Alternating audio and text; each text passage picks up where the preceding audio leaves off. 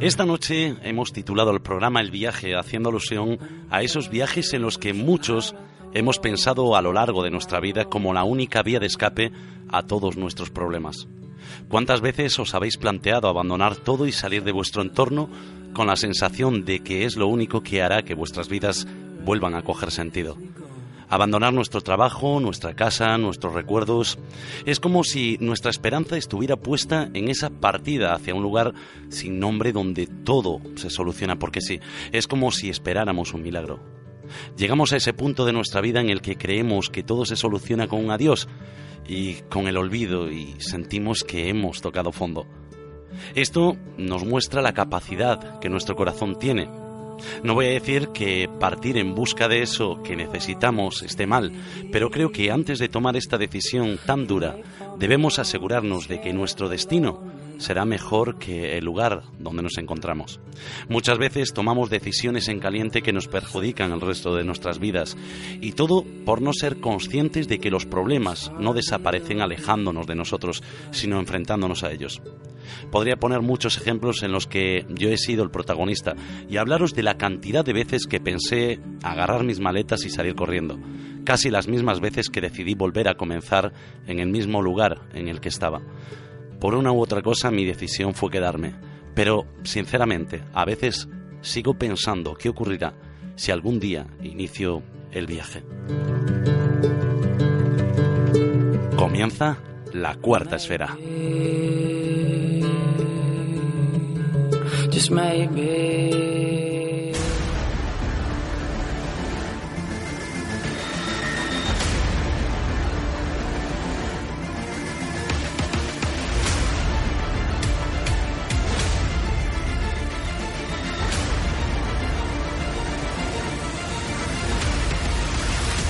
La cuarta esfera.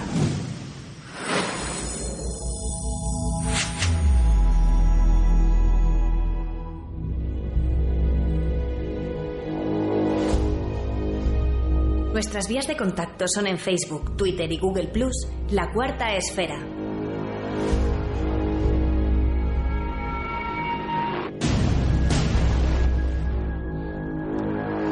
Muy buenas noches, queridos amigos, muy buenas noches, queridos esféricos. Hoy una noche especial, como os decía antes del comienzo nuestro compañero Adrián. Esta noche estoy acompañado de Ana Corcuera. Buenas noches, Ana. Buenas noches, Eduardo. Además aquí en el estudio, ¿eh? Además aquí, por fin, ¿eh? ¿Qué tal te trata Galicia? Con lluvia. ¿Y los gallegos? A los gallegos muy bien. Bueno, y a mi derecha, como la derecha del padre, está Carlos Fernández. Buenas noches, Carlos. Hola, buenas noches. Bueno, también contamos con invitados como son Geraldine. Buenas noches, Gerald. Buenas noches, Eduardo. Eliseo. Buenas noches. Buenas noches. Y Sonia. Buenas noches, Sonia. Buenas noches. Estos dos últimos vienen desde La Coruña, ¿eh? casi nada. No os pegasteis un buen camino. Buen camino. Bueno, pues para, para ya que no vamos a perder tiempo, ya son las 12 y 5, estamos en riguroso directo, vamos a escuchar el sumario porque esta noche viene muy, muy, muy cargada. Así que lo escuchamos.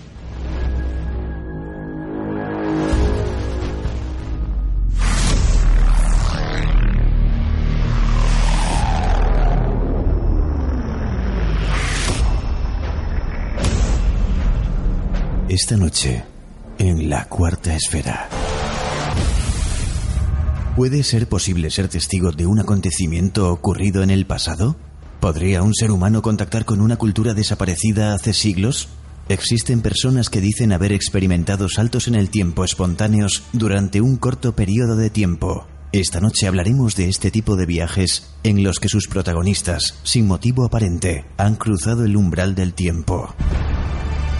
Además de este tipo de viaje en el que su protagonista recorre una distancia temporal, hablaremos y conoceremos testigos que aseguran haber recorrido decenas e incluso cientos de kilómetros en cuestión de segundos. Carlos Fernández y Gema López nos darán más claves para entender qué ocurre.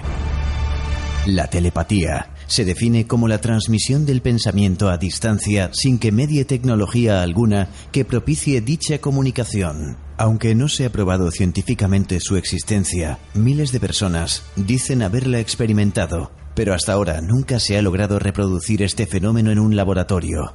¿Nos podemos comunicar mediante el pensamiento? De esto nos hablará Ana Corcuera en su sección Realidad Inversa. En nuestra sección de opinión os dejamos esta pregunta. La telepatía se define como la transmisión del pensamiento a distancia sin que medie tecnología alguna que propicie dicha comunicación. ¿Crees que existan personas que pueden llegar a este tipo de comunicación? Déjanos tu comentario en nuestras redes sociales o enviando un WhatsApp al 665-821023. Todo esto y mucho más. Esta noche en la cuarta esfera.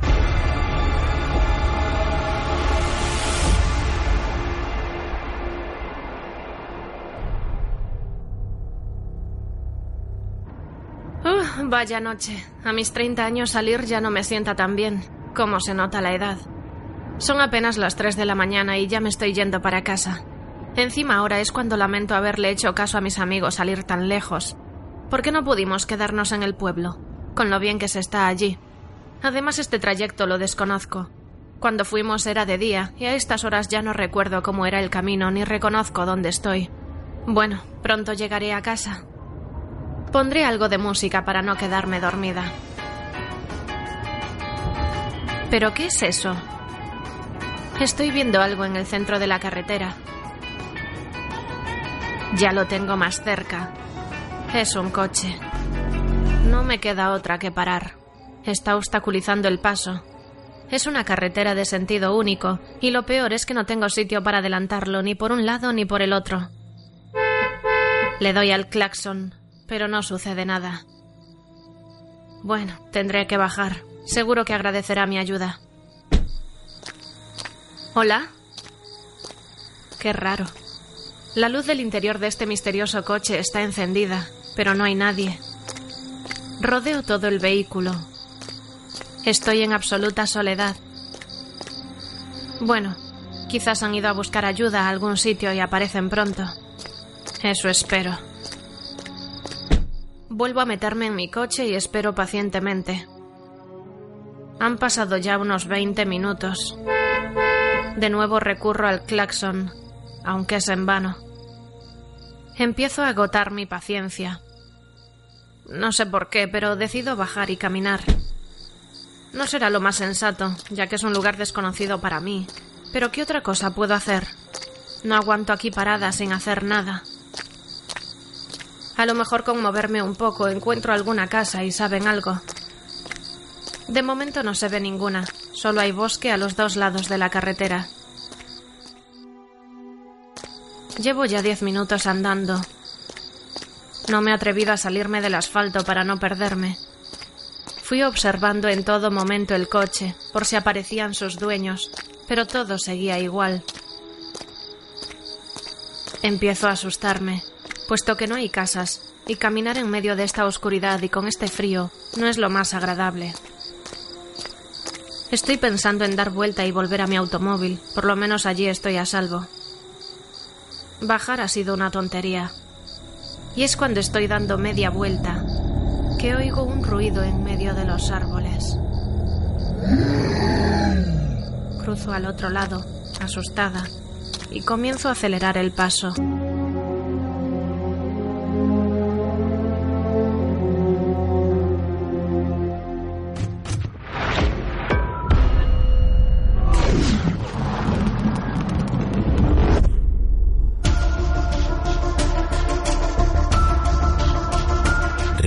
Inversa con Ana Corcuera.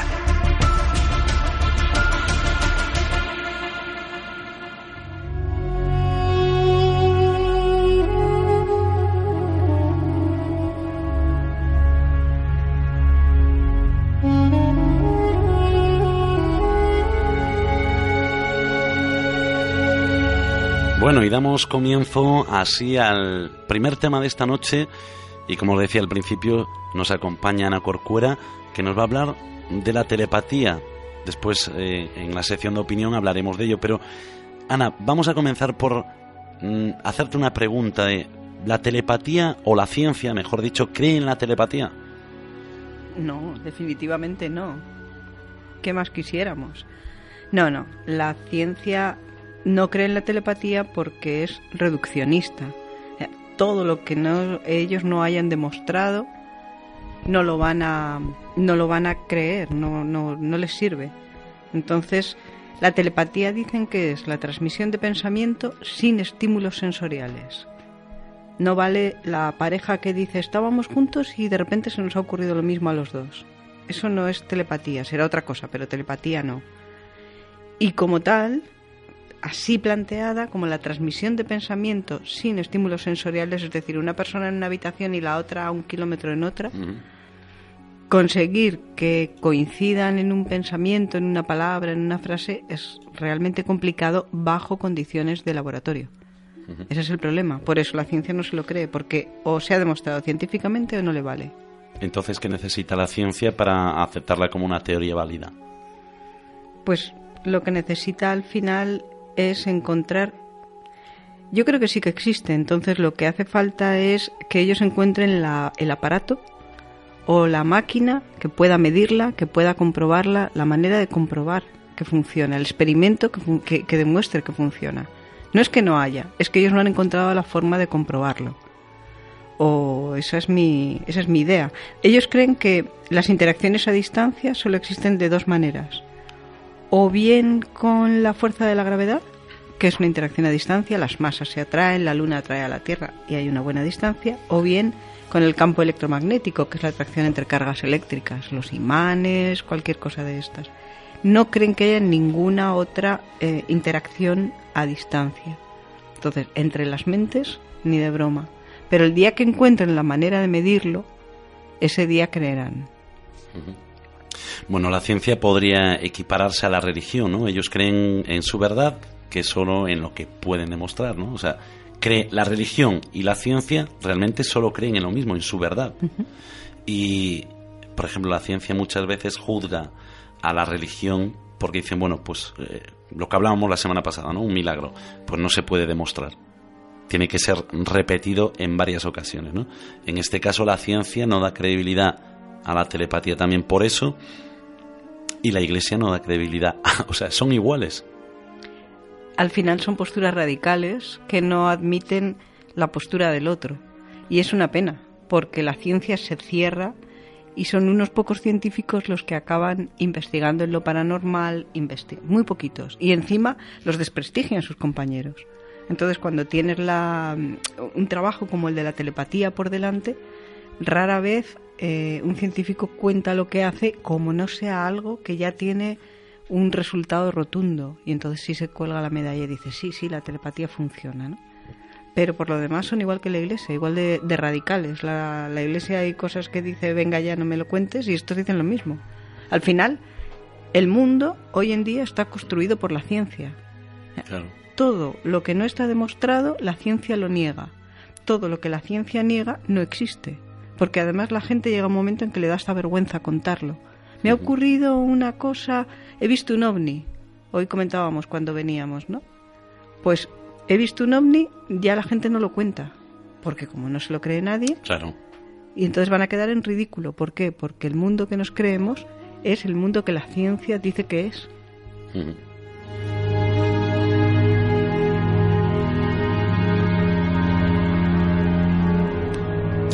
Bueno, y hablando de la iglesia, eh, ¿qué opina la iglesia de la telepatía? Pues fíjate que tiene mucha gracia porque hay cantidad de, páginas en internet cuando yo puse telepatía que decían que era la forma de relacionarse con el Altísimo. Como, como, como la conciencia universal, pero páginas de religión que luego hablan de, del Papa y hablan de cosas de estas y dicen cómo te relacionas con la conciencia universal a través de la telepatía. Y usan esa palabra. Y entonces explican que simplemente tienes que mm, por la noche cerrar los ojos, respirar y esperar hasta que por fin empiezas a ver luces y hasta que por fin escuchas una voz que ellos dicen que es la de la conciencia universal la de Dios y que así puedes hablar con él. O sea que mientras la ciencia no se lo cree, en este caso la religión sí cree en la telepatía y nada más y nada menos que para tener al otro lado a Dios como interlocutor. Es decir, que todos podemos hablar con Dios. Efectivamente, a través de la telepatía, pero tienes que saber hacer telepatía. Y tienes que saber si la respuesta te la envía él o no. ¿No? Si tienes fe y lo Vamos, haces con fe, seguro que sí. Con fe seguro. Claro. seguro. Bueno, según la física cuántica, eh, una partícula puede estar en dos sitios al mismo tiempo. ¿Sería esta una explicación científica para la telepatía? Porque está el experimento este de la caja, ¿no? Que yo creo que casi todos lo vimos, ¿no? Por lo menos los que nos interesan por estos temas lo hemos visto alguna vez. La física cuántica es las- la solución, ¿no? De momento a, a una, a los que creen en la telepatía. Ellos se, se agarran como un clavo ardiendo, porque sí, si una partícula puede estar en dos lugares al mismo tiempo, el pensamiento puede estar dentro de esta partícula, que sí que contiene información, al mismo tiempo en dos lugares. Entonces, si sale una partícula y se divide y simultáneamente está en dos sitios a la vez, ¿por qué no va a estar el pensamiento en dos sitios a la vez? La cuestión es controlarlo. Ese es el problema.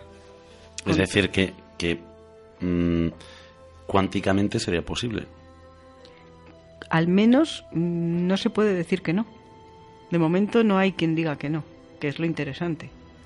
Claro, podríamos decir, bueno, ¿la ciencia cree en, en la telepatía? No. Vale, pero no hay nadie que lo diga, por lo tanto es, hay una posibilidad muy grande de que sí eh, exista una forma ¿no? de hacerlo, como es por ejemplo el caso de este experimento. ¿no?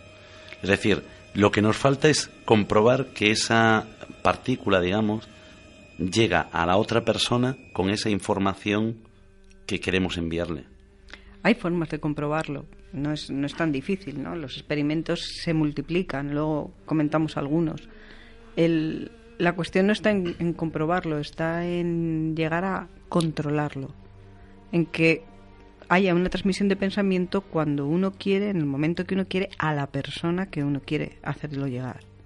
Porque hay personas muy afines y es más sencillo, y, y hay personas, bueno, más lejanas y hay, ¿cómo le vas a hacer tú llegar un, un- una partícula de pensamiento o una información?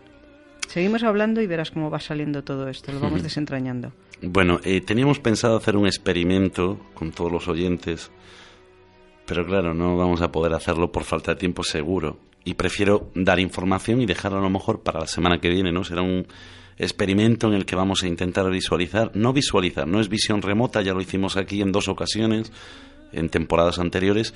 Lo que vamos a intentar hacer es eh, visualizar algo telepáticamente, es decir, que yo pueda, bueno, yo, yo o cualquiera de los que estén aquí o de los que estén ahí, vamos a intentar mm, que yo vea algo, un objeto, y que la gente de alguna forma reciba ese, esa información. Pero bueno, eso lo vamos a hacer la semana que viene. Es que me parece muy interesante. Lo que pasa es que prefiero ahora mismo seguir con esto.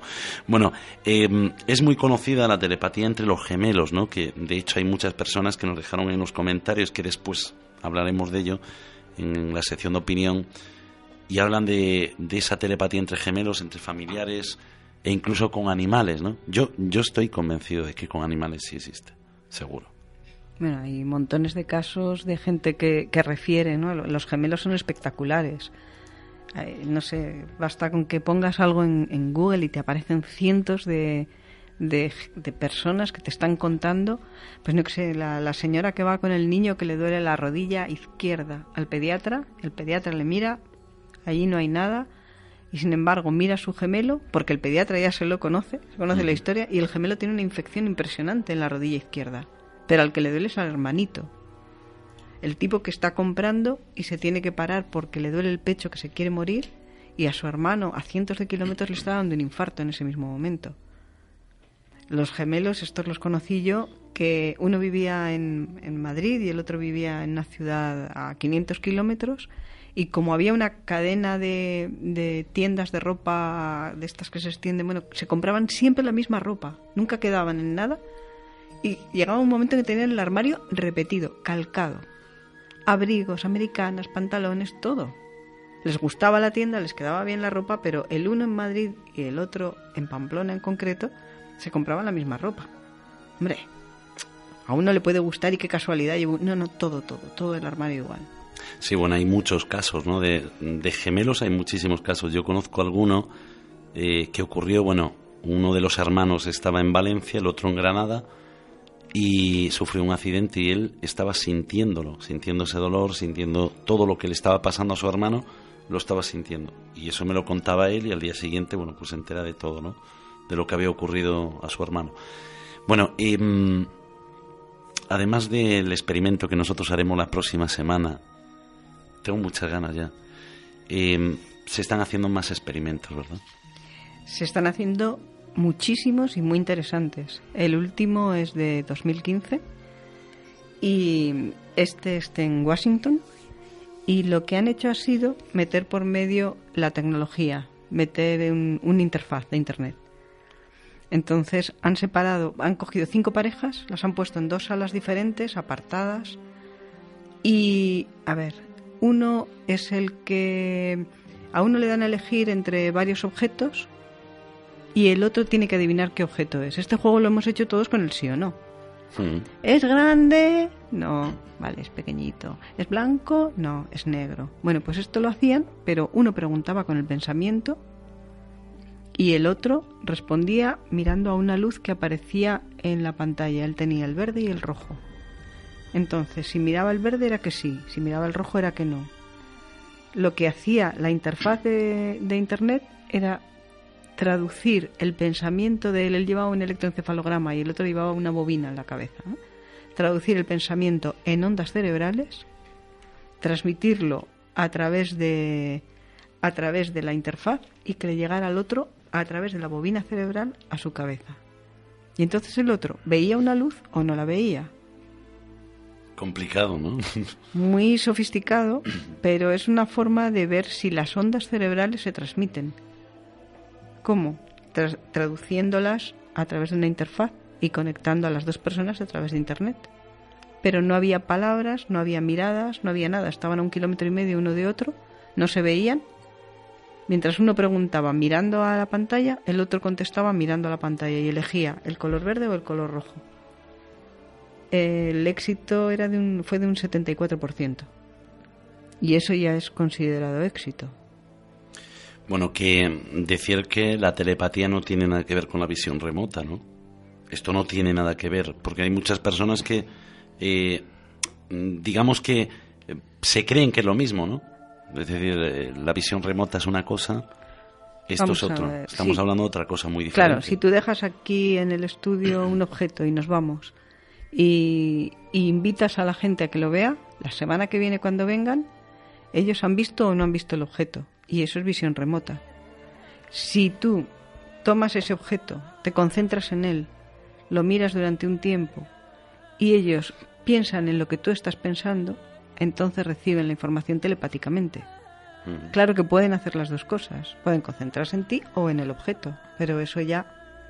Por eso, estas, estos ejemplos que, que son experimentos, al final no son tan rotundos como cuando sí que hay una verdadera transmisión de pensamiento. El gemelo que está con dolor que se muere en el pecho y su hermano le está dando el infarto. Eso sí que es rotundo. Ahí no hay ni visión remota ni nada de nada, ¿no?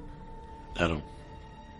Bueno, y todo esto, eh, además de, de ser una distracción, ¿no? O, algo divertido, o que parezca divertido, ¿esto puede servirnos para algo?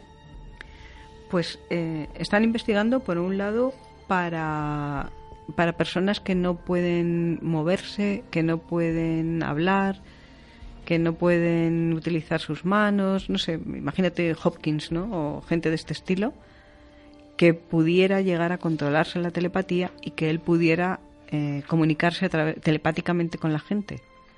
Sería fantástico.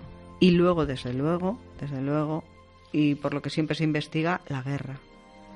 La guerra es el gran, la gran historia ¿no? para la comunicación telepática. ¿Por qué? Porque cualquier comunicación que se establece en, en un país entre unos y otros puede ser interceptada. Y ahí están los servicios de espionaje y está toda la, la gran historia. Entonces, si consiguieran que telepáticamente se comunicaran dos personas, imagínate, aprieta el botón rojo. Y te lo digo con la mente. Y el otro dice, aprieta el botón verde. Me he confundido con la... Y va y le doy a la bomba atómica. Bueno, No, aparte que eh, tú imagínate, o sea, los primeros interesados serían todos los países que quieren el poder, ¿no? Como Rusia, Estados Unidos y largo etcétera. Si eso ocurriera, estábamos apañados, ¿no? O sea, ya mm, mejor dejarlo aquí ya.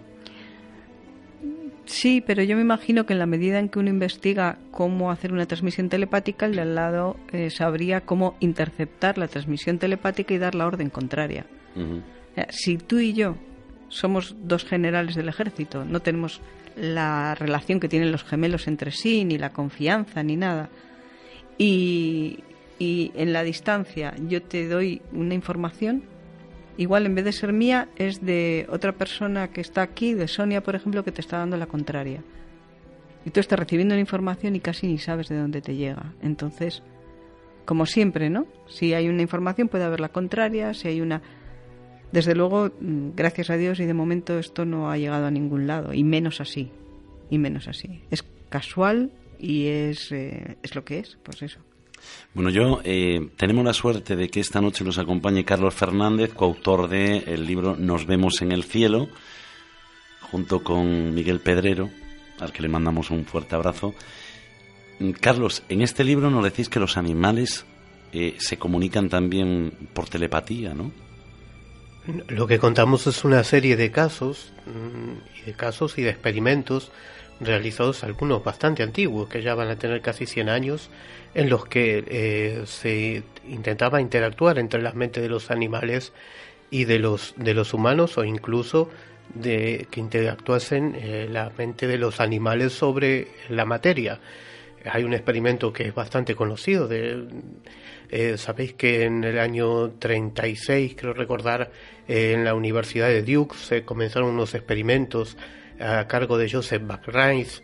Eran experimentos que eh, bueno utilizaban las cartas Zener, eh, utilizaban toda esa serie de que pretendían eh, demostrar la percepción extrasensorial, no solo la telepatía, sino la clarividencia, la precondición a través de una serie de, de experimentos estadísticos.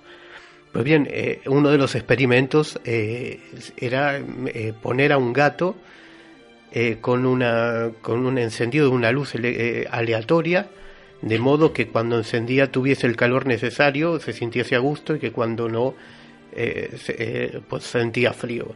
Pues el experimento pretendía que el gato pues interactuara con la lámpara, con el encendido aleatorio de la lámpara para que, para que se calentase el ambiente y se sintiera bien.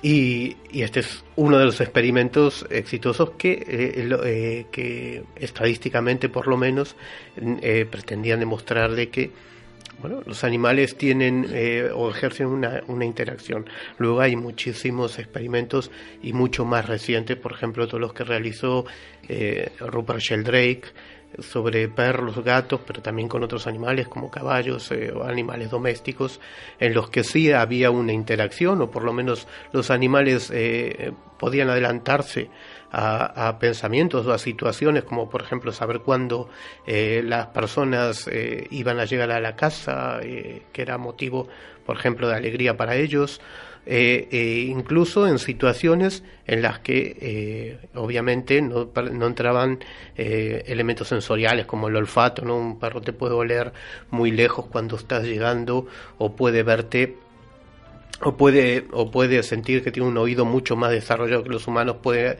sentir ruidos o asociar determinada situación a, un, a una llegada o, o cuando vas a sacarlo a pasear, por ejemplo, con una música de cuando termina un programa, en fin, que hay... Es, todos esos casos se desecharon, pero sí que hay algunos muy contundentes y muy, muy claros en los que eh, había una, una, inter- una interacción entre el animal y el humano y de había eh, y no tenía ninguna explicación sensorial más que la, la percepción extrasensorial. ¿no?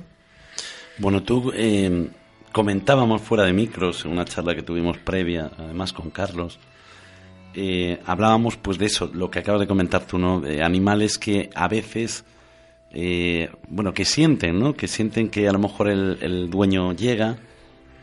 No me gusta decir dueño, ¿eh? me gusta decir más su amigo, que llega, el coleguilla de, casa llega y que el animal da la sensación de lo que, pre- que, que lo presiente no sé cómo, si, si es un presentimiento, si es una telepatía, un, no sé, pero a lo mejor cuando él todavía está en el garaje de- del edificio aparcando el coche, o mucho antes. O mucho antes, sí, sí, sí, porque eso eh, podrías llegar a explicarlo con una... Claro, todo, ni todos los perros ni todos los gatos, como todos los humanos, no somos exactamente iguales, ni tenemos una capacidad de, desarrollada de nuestros sentidos, pues los perros y los gatos tampoco. Hay, quienes, hay animales que la tienen mucho más desarrollada que otras.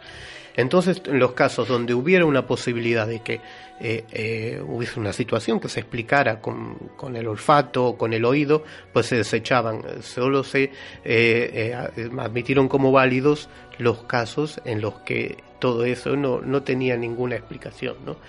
por ejemplo, un, un gato que sabía cuando, cuando la, llegaba a su casa la hija de un matrimonio, eh, todo el tiempo estaba fuera, desaparecido. Los gatos son muy independientes, suelen ir por ahí y a veces pasan meses incluso. Yo he tenido gatos que desaparecían durante meses y volvían un día eh, como si nada, ¿no? Como si no hubiera pasado nada. Pues bien, en este caso, eh, la, la hija del matrimonio vivía fuera de Suiza, pero el gato sabía cuándo ella iba a volver y un día antes aparecía en la casa. ¿No? Este caso está documentadísimo. ¿no? Hay otros muchísimos casos, algunos de ellos los, los contamos también en Nos vemos en el cielo, donde, eh, donde los animales son capaces de percibir eh, situaciones o, o, hechos como, por ejemplo, como algo tan simple como la llegada de un, de un humano con quien tiene una relación afectiva, y que no es predecible a través de los sentidos, es decir, no, no podía de ninguna manera saber que eso iba a ocurrir. Bueno, nosotros la verdad es que eh, Geraldine lo sabe que eh, cuando eh, nuestro gato, por ejemplo, cuando tú estás en casa, él parece que, intuye todo, ¿no? cuando tienes, no sé, te duele algo, él está a tu lado. Cuando vas a un sitio, él ya te está esperando. O sea, sabe, sabe absolutamente todo lo que vas a hacer. Y dices tú, bueno, o es por costumbres ya, pero claro, yo no soy de costumbres, yo soy más bien así muy espontáneo. Y Ana lo sabe, ¿o no? Sí, sí, sí. bueno, vamos a, deciros a todos que estéis pendientes de lo que se va a escuchar ahora, porque tiene mucho que ver con la sección de opinión y con lo que estamos hablando esta noche. Son las 12 y 34 minutos, una hora menos en Canarias, y continuamos con la cuarta esfera.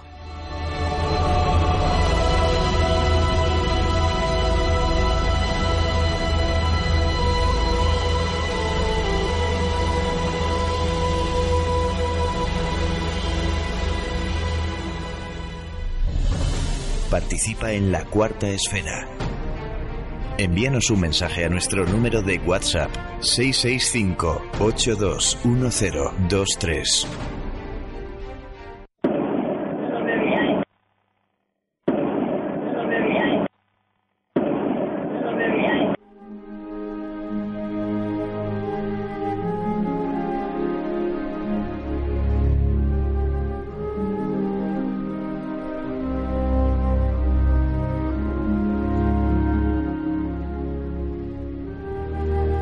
Continuamos y ya estamos en una sección de debate, ya calmó la música, ya estamos ahí todos más relajados. Lo que acabamos de escuchar, Carlos, es la grabación de algo muy curioso que ocurrió y que puede... La pregunta es, ¿se puede grabar un mensaje telepático? Hombre, la pregunta es que nos gustaría saber contundentemente a todos, ¿no? O sea, ¿es posible grabar eh, eh, que un elemento electrónico llegue a grabar un pensamiento? Hombre, en, la guerra, como decía Ana, para la guerra se están, eso llevan toda la vida intentándolo. Pero a veces hay situaciones, hay hechos puntuales en los que aparentemente ocurre eso, ¿no? Eh, por ahí un pensamiento una, o un mensaje podría quedar grabado en un, en un aparato electrónico. Bueno, mm, vamos a darle las buenas noches a Madrid. Allí está Gema López. Buenas noches, Gema. Buenas noches, Eduardo, y buenas noches a todos los que estáis en el estudio. Un beso a todos. Bueno, tú seguro, Gema, que eh, crees eh, que los animales sí que tienen telepatía, ¿no? o que son capaces. convencida. Bueno, yo creo que yo creo que todos, ¿eh? Yo creo que todos los que hombre, lo que decía Carlos, ¿no? Hay hay muchos muchos casos que ellos, por ejemplo, cuentan en el libro y que habrá muchos casos que nosotros no conozcamos, no conozcamos, ¿no? Pero todas las personas que tenemos una mascota, un amigo en casa, yo creo que todos nos damos cuenta que al final tienen vida. O sea, vida me refiero mm, que son uno más, ¿no? Y que tienen ese poder de, de no sé, comunicarse de alguna forma con nosotros. Hacíamos una pregunta una pregunta en nuestras redes sociales y decíamos, la telepatía se define como la transmisión de pensamiento a distancia sin que medie tecnología alguna que propicie dicha comunicación. ¿Crees que existan personas que puedan llegar a este tipo de comunicación? Y bueno, pedíamos si conocían algún caso que lo compartieran con nosotros. Bueno, la participación, como siempre, dar las gracias a todos. Por mayoría absoluta y aplastante es el sí, ¿no? Eh, todo el mundo cree que sí, que la telepatía eh, existe, que se puede comunicar la gente, o las personas, o los animales, o no sé, cualquier ser humano telepáticamente. y yo le voy a preguntar a Ana, después de todo lo que nos comentaste, em, ¿tú estás convencida de que sí se puede comunicar la gente telepáticamente?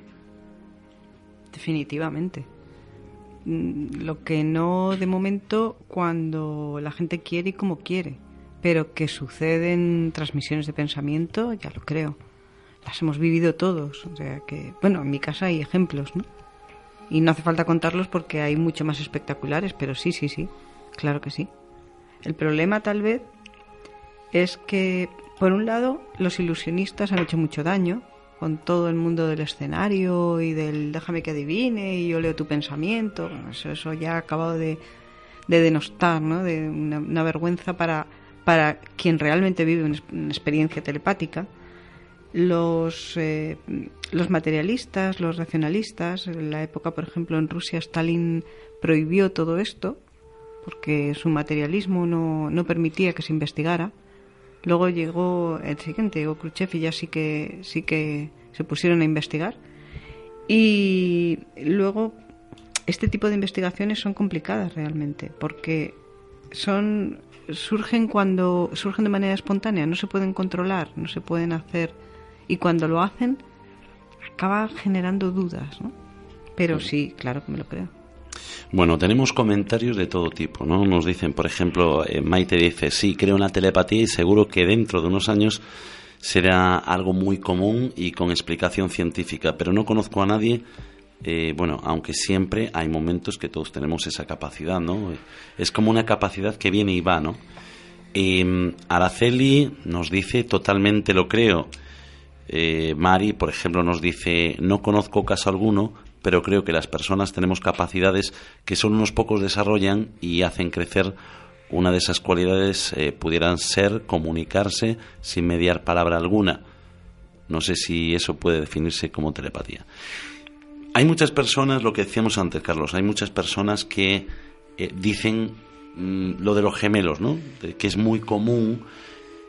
Pero también leí ahí un comentario que después buscaremos y lo leeremos que decía algo así como que eh, ¿no has notado alguna vez que alguien te está mirando y de repente te giras y sabes, o sea, y está mirándote? ¿Eso puede llamarse telepatía o no? Yo creo que no. Creo que no, que bueno, o sea, habrá que ver cada caso en concreto y en qué situaciones, pero que no, que no hay, hay algunas eh, explicaciones, digamos, racionales que podrían encajar en, en, esa, en esa situación.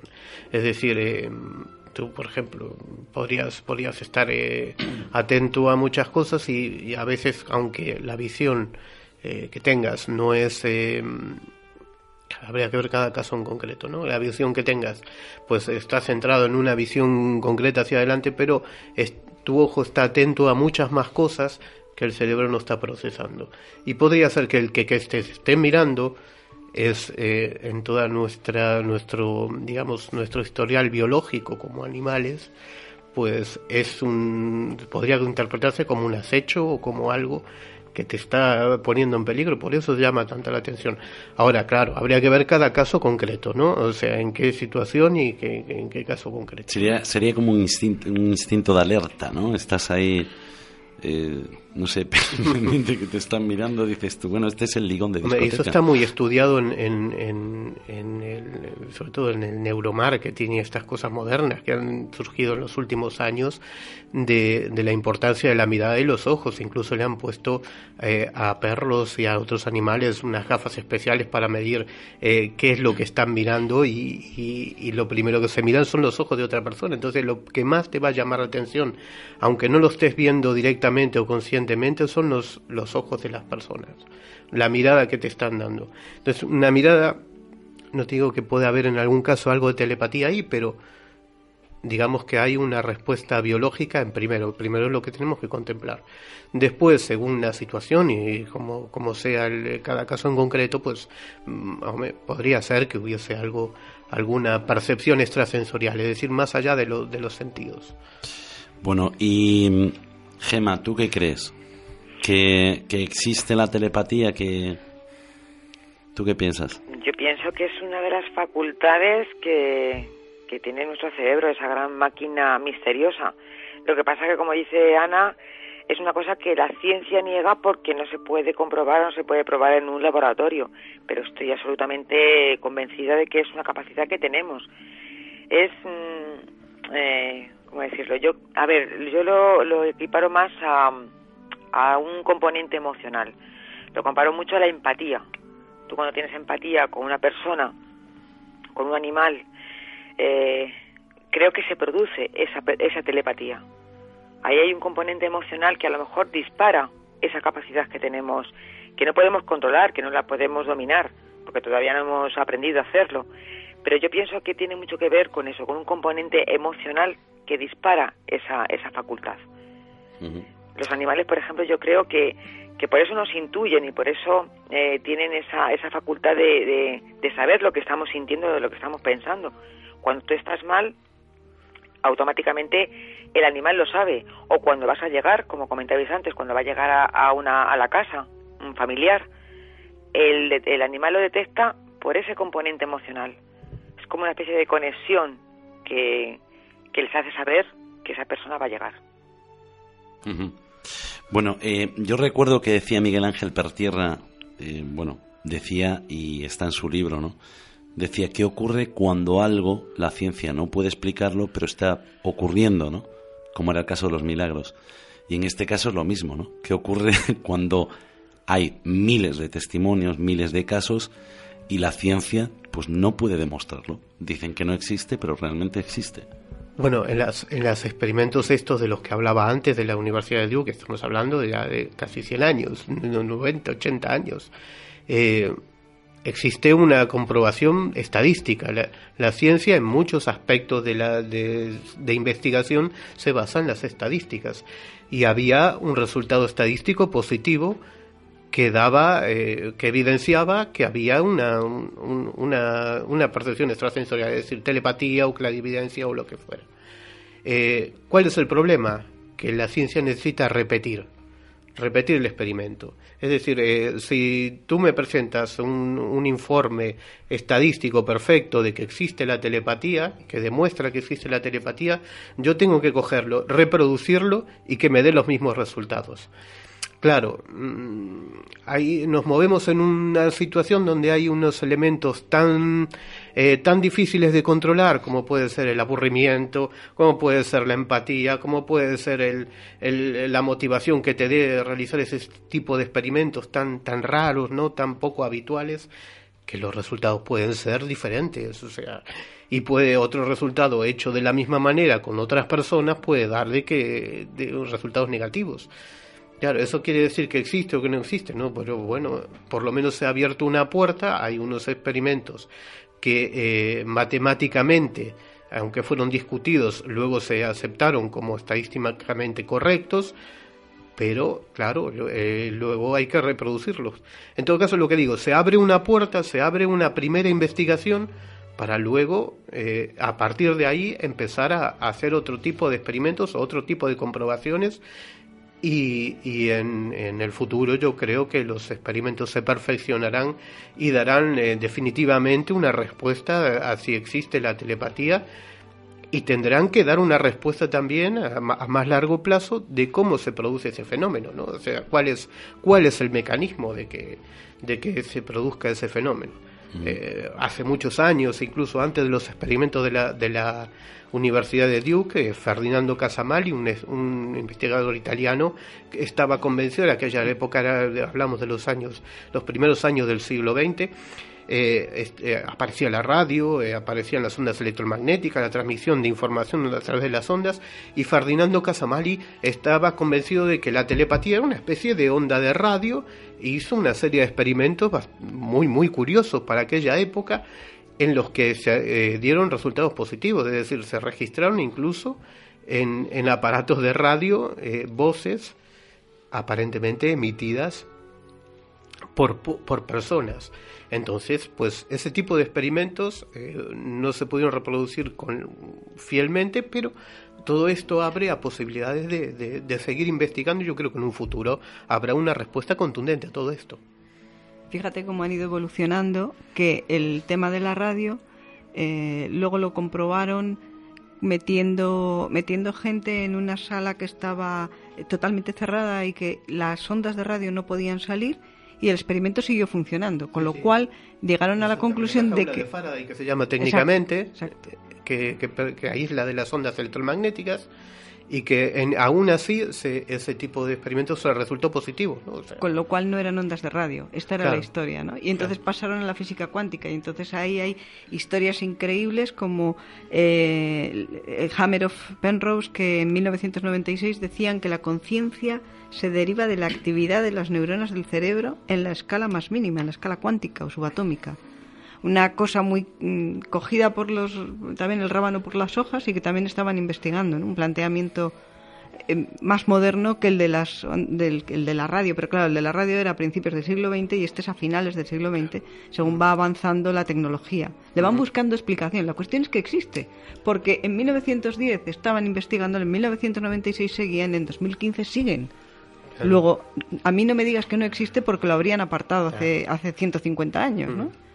No, yo creo que la telepatía, como todas estas mm, manifestaciones de percepción extrasensorial, no son, eh, son inexplicadas, pero no inexplicables. Es decir, en un futuro tendrán que haber surgir unas respuestas con nuevos experimentos, nuevos descubrimientos y nuevas investigaciones. Habrá una respuesta. De momento están en esa fase de, mm, bueno, eh, hay experimentos que sí, otros que no, yo lo acepto, yo no lo acepto, y así funciona la ciencia, ¿no? No hay un experimento lo suficientemente contundente para que digas, pues eh, esto, esto se puede demostrar, ¿no?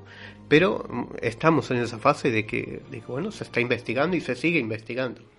Bueno, la verdad es que hay, hay opiniones para todo, ¿no? Porque nos dejan aquí, por ejemplo, Claudia dice, obvio, las operaciones secretas les han sacado el mayor provecho, ¿no? Eh, me imagino que sí. Habla de eh, operaciones secretas militares, digo yo. Y, hubo más de una. Más de una, bueno. Eso lo, eso lo contaremos en otro momento. porque, esto da para, porque esto da para, mucho, ¿no? Eh, después, por ejemplo, eh, nos dice Celeste, ¿nunca has escuchado a tu pareja empezar una conversación de un tema que justo en ese mismo instante tú también estabas pensando en hablar con él? Eso es cierto. A mí me ocurre mucho. Em, por ejemplo, Luis Manuel dice que da fe que existe porque él lo comprobó personalmente con una persona con la que estaba muy unido. Pero yo quiero también saber la opinión de Sonia, que ya que nos está acompañando y, está aquí con nosotros, pues ¿tú crees que existe la telepatía después de todo lo que nos están diciendo? Sí, sí, sí. A mí me ha pasado mucho con los animales, me ha pasado un montón. Tengo dos, he tenido dos gatas y sí, me están esperando, ya saben.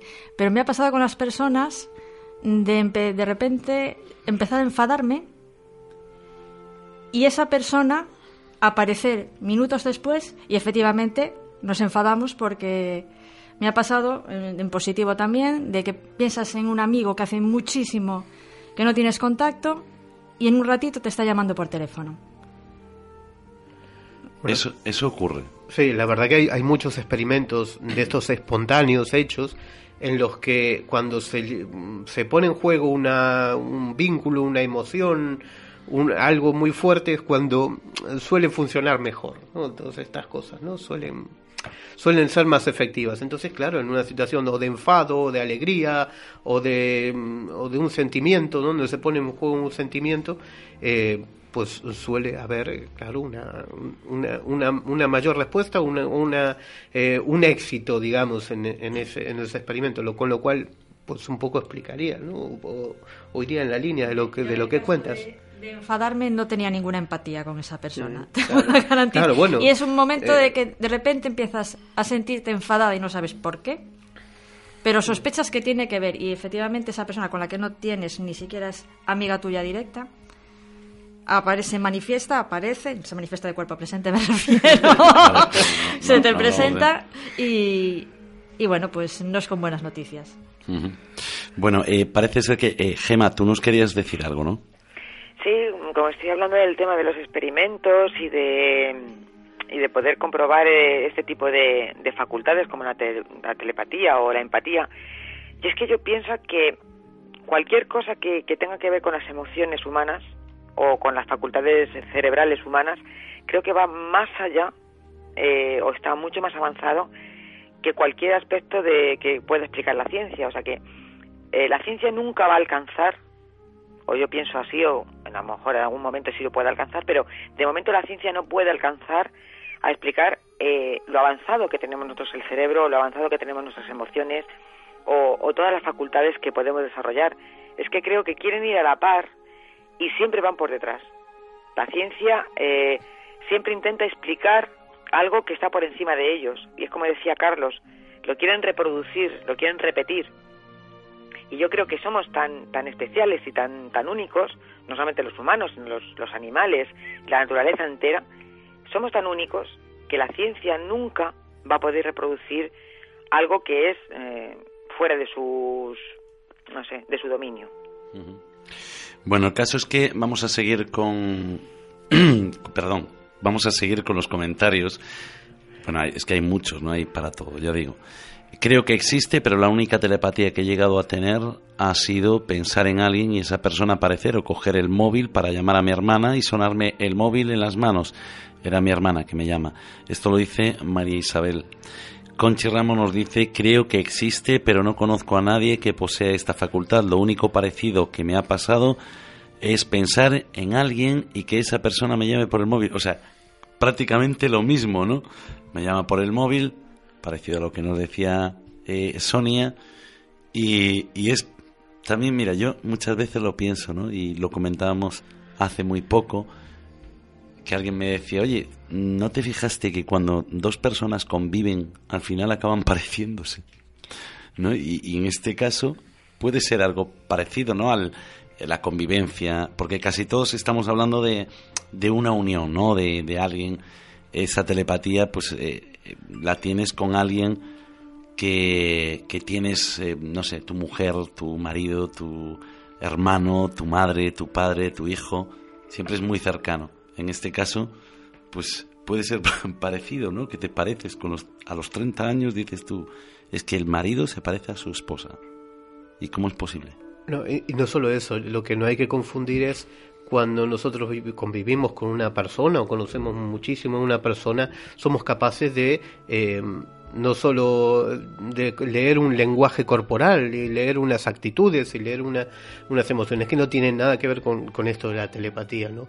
Claro, habría que diferenciar eso muy bien, ¿no? Es decir, la telepatía, digamos que hablamos de una transmisión de pensamiento, una transmisión de información a través, a través del pensamiento, pero eh, aunque lo hacemos de forma inconsciente, nosotros leemos el lenguaje de los cuerpos de todas las personas. Es parte de nuestra naturaleza, ¿no?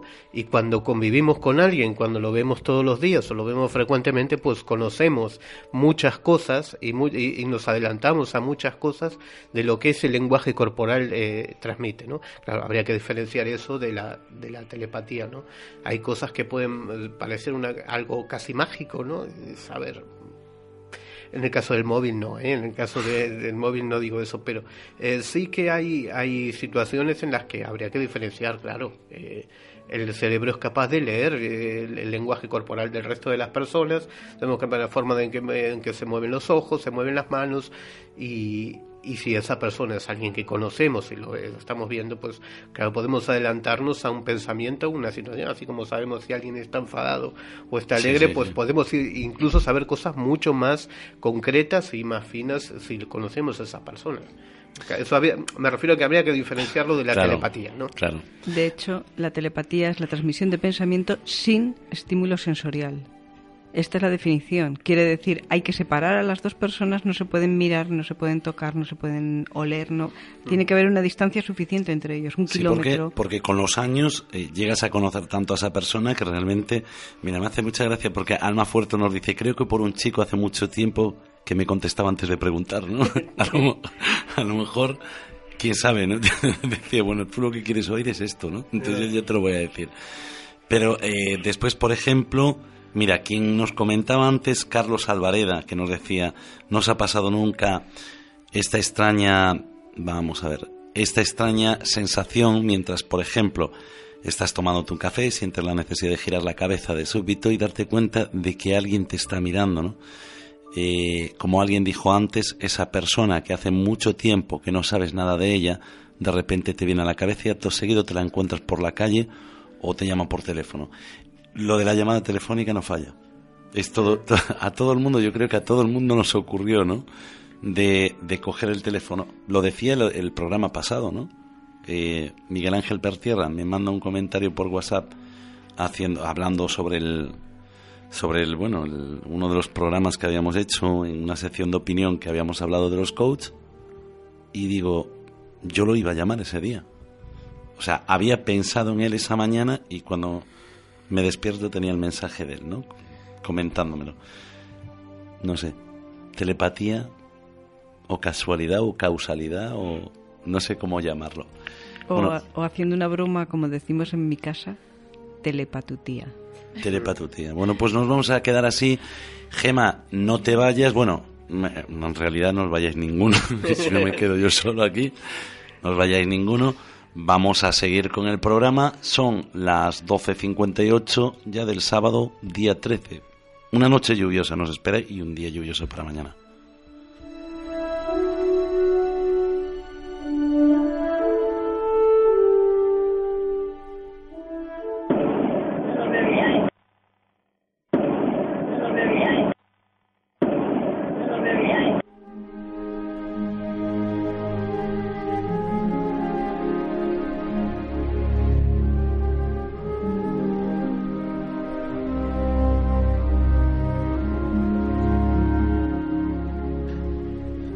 Que escuchasteis, mandé ponerlo porque antes no nos explicaste qué era. nos dijiste que, ojalá se pudiera, ojalá se pudiera grabar y tal. Claro, esto es eh, eh, un sonido registrado en un móvil que tiene una historia. a lo mejor tiene que ver con la telepatía o a lo mejor no, pero eh, sí tiene que ver con el avistamiento de unas luces y lo que llamaríamos un ovni técnicamente, un ovni, o sea, unas luces extrañas.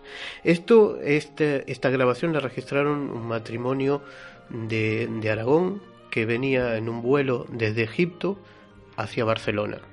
Espera que vamos a escucharla de nuevo. Vamos a ponerla de nuevo. Le vamos a decir a Adrián que la ponga de nuevo para que la escuchen porque ahora están más atentos.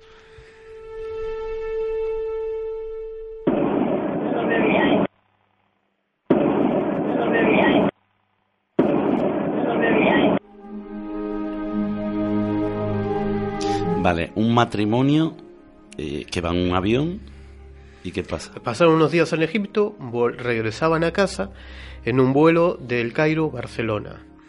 Eh, por la ventanilla del avión, una vez que había despegado, por la ventanilla del avión ven eh, una luz blanca con un punto rojo dentro. A los dos les llamó la atención, pero bueno, ni uno ni otro le dijo, le dijo, se dijeron nada. simplemente les llamó la atención aquello que veían. Eh, claro, esa luz empezó a hacer movimientos, se dividió en dos, eh, hizo unos cambios. Entonces, eh, él decidió eh, sacar su teléfono móvil, estamos hablando de julio de 2007, los teléfonos móviles no eran como lo que son hoy en día y las cámaras de vídeo que llevaban mucho menos, e intentó grabarlo, intentó grabar en, en vídeo modo vídeo, ese, ese, ese, esa luz que se aparecía en la, desde la ventanilla del avión. Eh, no, no fue, eh, le dio, accionó para, para, comenzar la grabación, pero rápidamente, eh, como si hubiese llegado al final, hizo un fogonazo y dejó de grabar. Bueno, no le dio más importancia a esto, aunque siguieron viendo esta luz primero de un lado del avión y luego de, hacia el otro lado hasta casi llegar a Barcelona. Cuando llegaron a tierra, eh, se recordó aquella grabación que había hecho y decidió verla, ¿no? ver qué había grabado. En el vídeo solo aparecían eh, dos puntos de luz insignificantes, no, no había nada y era muy breve. Sin embargo, tenía un audio, que es lo que escuchamos, y decía no me miréis. Como si esa, claro, podéis pensar que yo pues interactuó con ellos y le estaba diciendo que no, primero el vídeo no le funcionó como para grabar y luego que había hay ese, ese mensaje que podía interpretarse, ¿no? Como como un llamado de atención o como algo diciendo que no que no quería ser registrado. ¿Eso es telepatía? Mm, no lo sé. Telepatía no sé, pero curioso. Curioso es, eh, muy curioso. Yo es el único caso de estas características que conozco. ¿no? El hombre, eh, ellos son de lo más serio, no creían en nada de estas, de estas cosas. Él, es muy aficionado a la arqueología y por eso viajaba a Egipto y viajó a otros muchos lugares del mundo. No tenía ningún eh, interés por el tema ovni, pero aquello le llamó tanto la atención que hizo esa grabación y quedó eh, registrado esta, esta voz que decía no me miréis. Eh, obviamente no vamos a decir quién es porque eh, él prefiere mantener el anonimato, pero me consta que es una persona totalmente seria, que no tiene ninguna vinculación a, estas temáticas, por lo menos no la tenía hasta ese momento, y que pues ha vivido esta experiencia más que curiosa. ¿no? Si quieres podemos escucharlo otra vez por si lo Vamos, lo vamos a escuchar otra vez y ya vamos a dar paso al relato, a la segunda parte del relato de Chus Nartallo que nos trae esta noche, que también está muy interesante, y después ya vamos a hablar de, de un tema, bueno, vamos a hablar de un viaje, pero un viaje espectacular. Continuamos.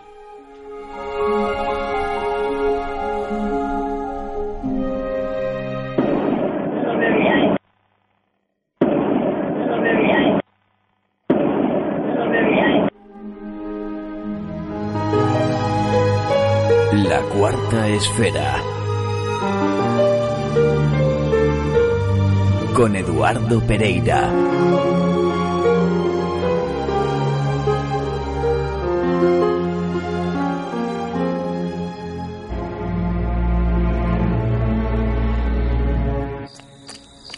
Aquel ruido vuelve a sonar. Es como si fuera un animal o algo así. Saco los zapatos y echo a correr. Siento que algo está corriendo detrás de mí, pero no sé lo que es. Y creo que no quiero saberlo, así que no miro hacia atrás. Cada vez estoy más cerca del coche. Ya me falta menos. Siento muy cerca el aliento de lo que me persigue, pero agoto todas mis energías en llegar hasta el vehículo. Lo abro cuando ya estoy cerca y monto rápido. Trato de recuperar el aliento y me doy cuenta de que aquello que me seguía ya no está. No sé si es que continuó o es que dio vuelta, pero la verdad es que eso ahora mismo no me importa. Ya estoy en el coche y no pienso bajar de aquí. Pero esto es increíble. ¿Cómo no me habré dado cuenta antes? Supongo que por el susto. El vehículo que estaba obstaculizando el paso ya no está ¡Qué alegría! Podría haberme ahorrado todo este momento de tensión si no hubiese bajado y hubiese esperado más tiempo. Enciendo el motor y avanzo. Bien, ya de nuevo de camino. Pongo la música, esta vez para relajarme. Pero... No, no es posible. Veo a lo lejos algo parado. Otra vez. Es el mismo coche. No he avanzado casi nada y aquí estoy de nuevo, detrás de este maldito automóvil que no me deja pasar y que sigue con las luces interiores encendidas.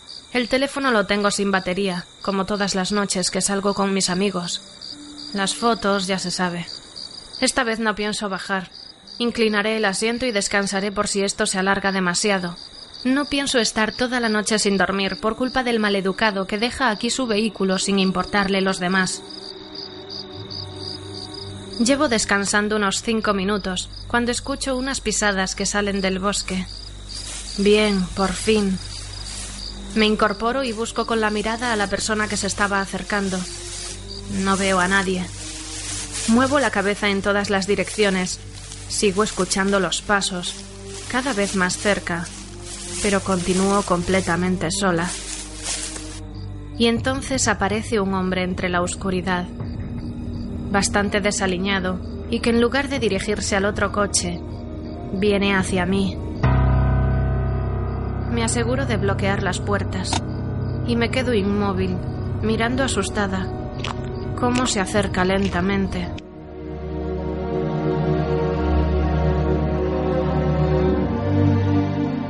Hay alguien en el otro lado. Contacta con nosotros. Redacción la 4 esfera arroba gmail.com.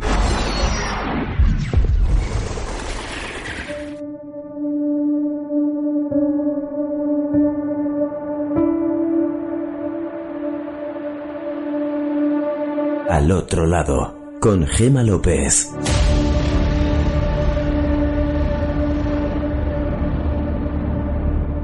¿Qué día es hoy? 5 de noviembre. ¿De qué año? Pues de 1986. 1986.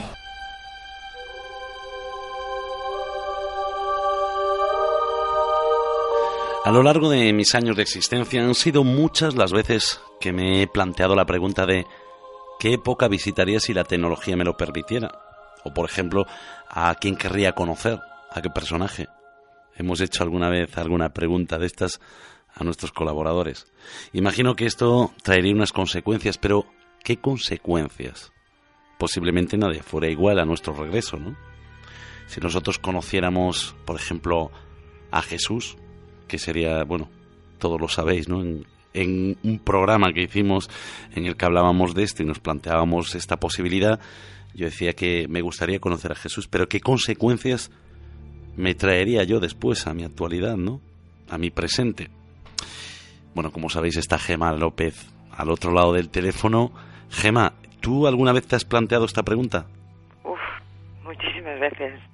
Yo creo que desde que era muy niña siempre me ha interesado muchísimo la posibilidad de poder moverse en el tiempo. Uh -huh. Bueno, eh, ¿tú viajarías en el tiempo entonces? Por supuesto. Además coincido contigo en, en tus dudas. ¿Qué pasaría a la vuelta? ¿Sería todo igual? O mejor dicho, ¿pensaríamos igual antes del viaje? Pero bueno, pasase lo que pasase, definitivamente sí me gustaría viajar en el tiempo. Más que nada por, por saber y por conocer eh, esas verdades ocultas o esas realidades de, de muchos momentos de la historia. Ya sabes que la historia es uno de mis, una de mis grandes pasiones.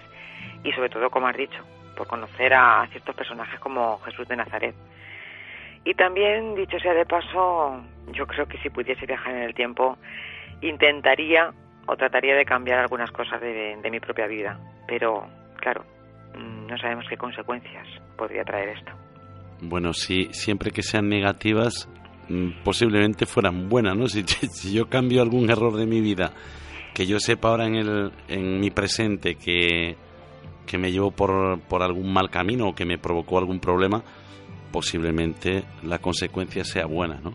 Lo cierto es que existen testimonios de personas que dicen haber experimentado eh, saltos en el tiempo, ¿no?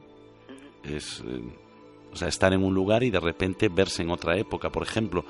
Y por regla general, y como veremos esta noche, muchos de estos testigos relacionan un lugar con estos viajes inesperados, es decir, un lugar en concreto. Y uno de esos lugares está precisamente en Inglaterra, ¿no? Pues sí, así es. Concretamente en la ciudad de Liverpool. Es una gran ciudad que tiene una calle, una calle muy peculiar en cuanto a estos saltos o o, no sé, movimientos en el tiempo. Esta calle se llama Ball Street. Y lo que ocurre allí lo califican más como errores temporales que como viajes en concreto en el tiempo. Mira, hay personas que han experimentado estos errores temporales y dicen mm, estar en esta calle, en cualquier gestión que estén haciendo, diario, cuando de repente todo el entorno cambia. La ropa que lleva la gente, los comercios, los coches, es como si todo de, de repente retrocediese eh, décadas atrás. Pero como tal cual mm, cambia, o sea, así de repentino que es el, viaje atrás en el tiempo, eh, todo vuelve a la normalidad. Mira, hay un caso en 1996 eh, que fue experimentado por un matrimonio. Fueron allí para hacer unas gestiones.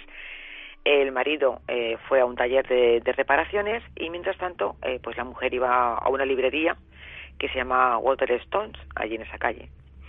Bueno, pues ya el, el hombre termina sus, sus gestiones en ese taller y va a recoger a su mujer a la, a la librería. Cuando llega allí, se encuentra la sorpresa de que esa librería no existe. Por lo menos delante de él no estaba. Solamente veía un gran cartel, un, escaparate de, de, otro tipo de comercio. Claro, se queda dudando y dice, bueno, a ver si es que me he equivocado, a ver si me he confundido de calle.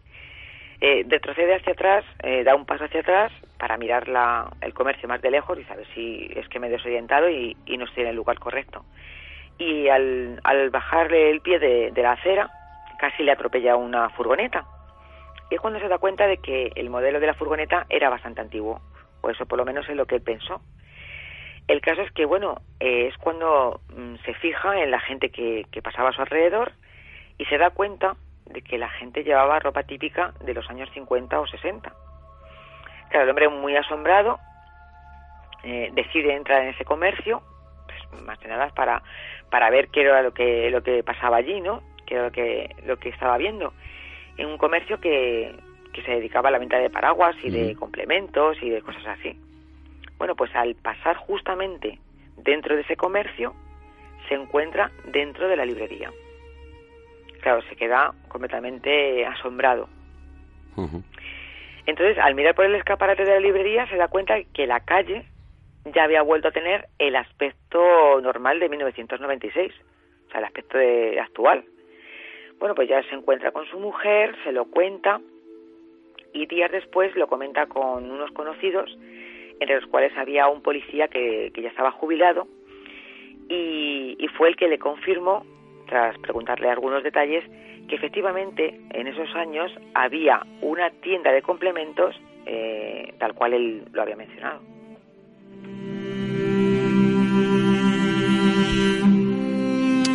Bueno, el caso es que esto le había pasado a más personas, ¿no? Por aquel lugar. Pues sí, son, son bastantes casos. Mira, hay una, una chica que fue a esa calle a comprar como hacía habitualmente.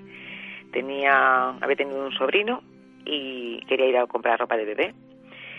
El caso es que ve una tienda que ella en ese momento le pareció nueva. Dice, ah, pues esta tienda no la, no la conozco. Entra y la verdad es que se queda muy, muy asombrada y, y encantada porque se dice que los precios eran bastante baratos. Y entonces pues empieza, empieza a comprar bastantes artículos, bastante ropa. El problema le surge cuando va a pagar a caja y claro, ve la cara de la dependienta y del encargado cuando ella intenta pagar con una tarjeta de pago. Claro, se denegaron porque decían que no, que no se aceptaban allí ese tipo de pago. Así que la mujer no tiene más remedio que dejar todo lo que había comprado porque no llevaba suficiente dinero en efectivo. Llega a su casa, se lo cuenta a su madre y esta le dice que era imposible que hubiese comprado en esa tienda, que esa tienda llevaba muchísimos años cerrada y en el local, en el local de la tienda, había una entidad bancaria. Bueno, pues esta chica se queda con la duda y dice, bueno, es imposible. Si yo tenía la ropa en los brazos y entré en esa tienda. Así que al día siguiente vuelve a esa misma calle, a Wall Street, a ver si esa tienda existía. Y justo lo que la madre le había dicho, que en el local donde estaba la tienda había un banco. Y hay otro caso, también ocurrido en el año 2006, y aquí el protagonista es un ladrón que estaba huyendo de, de un comercio donde había estado, pues eso, eh, sustrayendo algunas cosas y el vigilante de la tienda pues le estaba persiguiendo. Bueno, pues eh, este, este hombre, el que había el latoncillo, mm, por decirlo de alguna manera, eh, su distracción se, se va a otra calle, a Wall Street, en su huida. Entonces, eh, de repente, se da cuenta de que, de que todo el entorno pues era, era completamente distinto. Él se dio cuenta que el vigilante ya no le perseguía, pero, pero que todo era, era muy extraño. Entonces ya empieza a andar más despacito, empieza a andar más tranquilo y se da cuenta de que la gente vestía de una manera muy rara, que eran ropa de, de muchos años atrás y que incluso los coches que circulaban por la calle eran de modelos antiguos. Bueno, pues eh, iba andando por la calle y pasa delante de un puesto de, de prensa. Le da por ojear uno de los periódicos y ve que la fecha del periódico era de 1967 claro, este, este hombre se queda, eh, a ver, se asusta muchísimo diciendo, a ver, ¿qué es lo que está pasando aquí? La gente, la gente tan extraña, la gente tan, tan rara, y el periódico de, de 1967. Sale corriendo y ya va a otra calle, a otra calle de, de la zona. Pero por el rabillo del ojo se da cuenta de que en la otra calle, en Wall Street, sigue siendo el mismo ambiente de 1967. Bueno, esto le impacta de tal manera que se entrega a la policía y, bueno, según cuenta, eh, pues claro, mm, muchos detalles de comercios, de, edificios y de sitios que había concretos en 1967 coinciden justamente con lo que él contaba, o sea, algo que él no había conocido. Y el vigilante también declaró que delante de sus ojos, en el momento que el ladrón estaba huyendo, desapareció. O sea, de golpe y porrazo desaparece de su vista. bueno, también en el 71, ¿no? También ocurrió algo. Pues sí, en 1971. Eh... A ver, un momento que se, me ha caído el teléfono, perdón. Por lo visto, en esta en esta calle, pues ocurren eh, mm, cosas muy extrañas de ver unos unos señores como un vecino estaba probando algún tipo de artículo, algún tipo de experimento. Eh, una cosa que no había pasado, o según lo, que, había había pasado en 1878 o 79, más o menos. Es decir, que ellos están viendo al vecino que está probando algún artefacto que a lo mejor vamos. Eh, sí, sí, sí, un, experimento extraño en, el, en, un río, en un, en un arroyo que hay por allí, y es que ese, ese acontecimiento había ocurrido mm, pues un siglo atrás. Bueno, eh, no todos son retrocesos en el tiempo, ¿no? Eh, Víctor Goddard, un oficial de la Real Fuerza Aérea Británica, vivió una extraña experiencia en 1935, ¿no? Este hombre eh, se encuentra sobrevolando un campo de aviación abandonado cerca de Edimburgo y observando cómo las vacas pastaban libremente en los hangares, se vio envuelto en mitad de una tormenta que lo empujaba hacia adentro, ¿no? hacia el propio campo de aviación. Entonces, una tormenta, bueno, que se disipó enseguida, hay que decirlo, y aquí es cuando Víctor se da cuenta de que lo que antes miraba en un estado totalmente abandonado era completamente distinto, ¿no? Podía haber aviones pintados de color amarillo, que era algo muy inusual, ¿no? En aquellos años, además de ver eh, un monoplano que él no reconocía como parte de la flota de la Fuerza Aérea, ¿no? a la que él pertenecía. Y esto no fue todo, ¿no? Que en el lugar también podía haber un grupo de trabajadores vestidos de azul, ¿no? que le llamó mucho la atención porque sabía que la uniformación de los obreros de tierra era por aquel entonces de un color marrón claro. Lo curioso de esta experiencia, la experiencia de este oficial británico, es que años más tarde todo comenzó a coger sentido cuando la Fuerza Aérea eh, Británica adquiere una partida de aviones que casualmente o causualmente eran del mismo modelo a los que Víctor había visto años atrás, pero no solo esto, sino que se ordenó por orden de, de las Fuerzas Armadas, se ordenó que esos aviones fueran pintados de amarillo y que los operarios de tierra fueran uniformados con trajes azules. Gema, nos vamos ahora a Francia con dos protagonistas, en este caso son dos mujeres. Pues sí, concretamente al año 1901, en Versalles. Estas dos señoras eran académicas de la Universidad de Oxford y estaban pasando unos días en el apartamento que Eleanor Eleanor eh, Jordan, que es una de las protagonistas, tenía en París. Bueno, como era verano, un día deciden ir a visitar el Palacio de Versalles y al llegar allí, eh, a pesar de que llevaban un, folleto para guiarlas en la visita, se dan cuenta, eh, cuando llegan a los jardines, de que estaban perdidas, que no sabían por dónde tenían que ir. De repente empiezan a sentir eh, un cambio en la atmósfera. La temperatura empieza a bajar y tanto física como emocionalmente empezaron a encontrarse mal.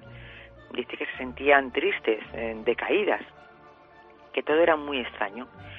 Ellas mm, narran que las hojas de los árboles no tenían movimiento, que todo estaba sumido en una extraña, una extraña luz sin sombras, que los jardines, eh, los edificios, eh, parecían irreales, era como si fueran parte de, de un decorado, de un escenario.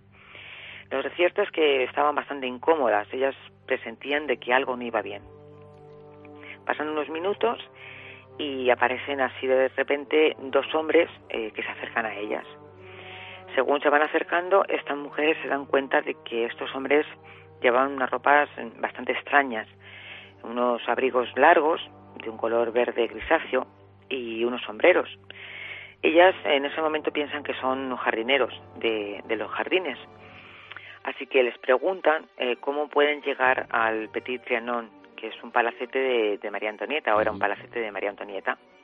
Estos hombres eh, las indican por un camino eh, que ellas no habían visto antes.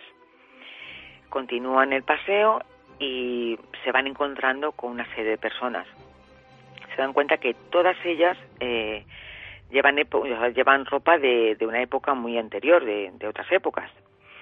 Bueno, cruzan un pequeño puente y llegan a una planicie donde había un edificio eh, que según ellas interpretaron era muy, muy parecido al Petit Trianon. Bueno, pues según se van acercando, las dos mujeres pueden ver a una mujer sentada en, en un taburete que está arropada con una manta y que, bueno, según dicen, estaba con, con una cara bastante triste, muy, muy apagada, muy, muy decaída. Esa mujer estaba, estaba pintando, estaba dibujando y estaba sentada ahí en el jardín y, y era asistida por un sirviente. Entonces estas mujeres eh, le, le piden que les, que les indique cómo llegar a, al palacete y entonces les da entrada o les, les dice que entren al edificio que había, que había detrás de él. Pues justamente cuando entran en ese edificio es cuando empiezan a notar que, que el estado de ánimo en el que estaban tan abatidas, tan, tan tristes, pues que, que se iba restableciendo, que todo iba volviendo a la normalidad. Uh -huh. De repente se dan cuenta de que habían vuelto a su propio tiempo, que todo estaba como antes. Al llegar al apartamento de, de una de las mujeres, eh, comentan entre ellas a ver si coinciden en lo que habían visto, si, si había sido una imaginación o alguna, algún tipo de alucinación, y llegan a la conclusión de que habían experimentado algún tipo de, fenómeno relacionado con el tiempo. Vuelven a Inglaterra y empiezan a investigar eh, muy a fondo en libros y en documentos antiguos, también en cuadros, en hemerotecas, en, todo tipo de, de documentos, eh, a ver realmente qué era lo que habían visto. Bueno, pues eh, llegan a averiguar que todo lo que habían experimentado eh, correspondía al año 1789, más o menos, a año más arriba, año más abajo. Y descubren que las personas con las que se habían ido encontrando en ese paseo estaban relacionadas de alguna manera con María Antonieta. Además, describieron muchos detalles de esos jardines que ellas, pues claro, desconocían por completo claro. y que no correspondían con su, con su siglo. Así que mmm, ellas pensaban que habían llegado a un momento del tiempo justo antes de que se produjese la Revolución Francesa. Años más tarde, en 1904, deciden volver a Versalles, más que nada para comprobar qué era lo que habían visto en, esa primera visita. Vieron que las veredas o los caminos que habían recorrido eh, no existían, que tampoco existía el puente por donde habían cruzado, que algunos edificios, granjas y bastantes más detalles que habían observado en 1901, todo eso había desaparecido, que no, no, estaba ya. Uh -huh. Y todo esto lo describieron en un libro que decidieron publicar eh, llamado eh, Una aventura. Este libro fue publicado en 1911 pero claro, tuvieron que utilizar otros nombres más que nada para, para evitar el desacrédito y las burlas. Y es un libro que ha sido muy estudiado y que ha sido, eh, no sé, que ha tenido mucha controversia, unas a favor, otras en contra. Pero el caso es que este libro fue la inspiración para la película eh, Miss Morrison Ghost y, han hecho también alguna dramatización para televisión en los años 80. El caso es que este libro ha sido eh, un éxito completo de ventas y todavía en la actualidad eh, se puede se puede adquirir. Bueno, estos eh, saltos en el tiempo parece que no solo afectan a las personas, ¿no? sino que también a ciertos objetos, como por ejemplo aviones, ¿no? del que tanto se habla, muchas veces muchas desapariciones de aviones, de los que hablaremos en otro momento. Eh, Gema López, te voy ya a despedir, la 1 y 26 minutos, estamos en directo. Buenas noches, Gema. Buenas noches a todos, un saludo.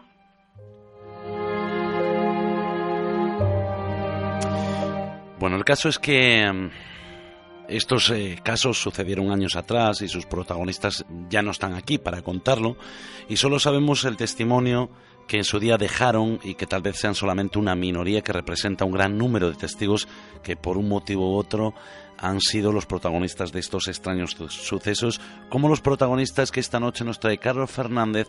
En este caso no son, no son saltos en el tiempo, sino que son mm, saltos en distancia.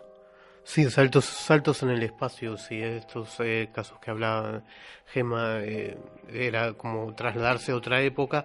En esta ocasión los testimonios que traemos aquí hoy son de eh, saltos en el espacio. Imagínate que vas en una carretera, una carretera cualquiera, una carretera que conoces mucho incluso, y que en un momento la pudiste haber pasado por ahí cientos de veces, pero un día, en un momento dado, pues sientes algo especial, hay algo raro, hay algo diferente y apareces mucho más adelante, eh, o sea, llegas a destino mucho antes. O incluso vas, eh, apareces en otra ruta que no habías tomado y totalmente diferente a la que era imposible que te despistaras y llegaras ahí. Esas son algunas de las, de las historias que, que queremos traer eh, hoy aquí en contrapartida a estos mm, viajes a otra época. ¿no? Bueno, ¿quieres que escuchemos primero el testimonio y después nos lo cuentas o al revés? Adelante, como quieras. Pues vamos a escucharlo. Vamos a escuchar el testimonio que tenemos a continuación.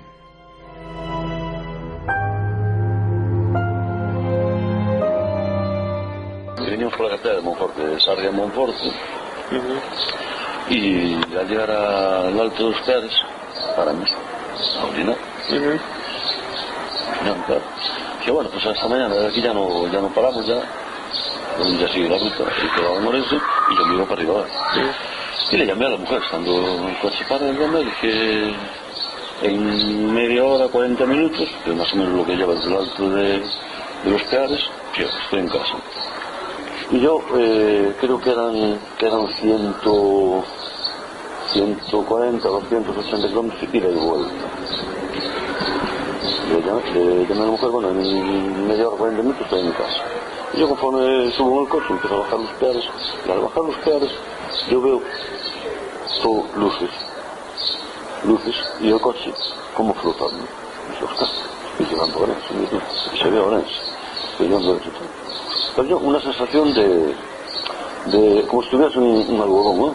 Y el coche, pues iba a una altura, pues así de la carretera. Y, y yo como, iba como en una nube. Iba, mi cuerpo no, no, no pesaba. Y entonces, eh, yo puse de Orense y llegué a que en media hora, 40 minutos que estabas. Pues si, si hace 10 minutos que me dijiste que, que tardabas media hora, 40 minutos y ya estás en casa. Y yo veo el 40 kilómetros y de vuelta tenía que tener 280, 277 y tal, y marcaba eh, 100, 168. Es decir, yo calculando después era la distancia desde allí a casa, que me faltaron en el, en el 40 kilómetros. Eran sobre las, sobre las 9 de la noche, así. Yo tenía que llegar a mi casa pues sobre las 10, 10 y 10. Y cuando llegué pues eran las 9, 9 y cuarto, 9 y 20.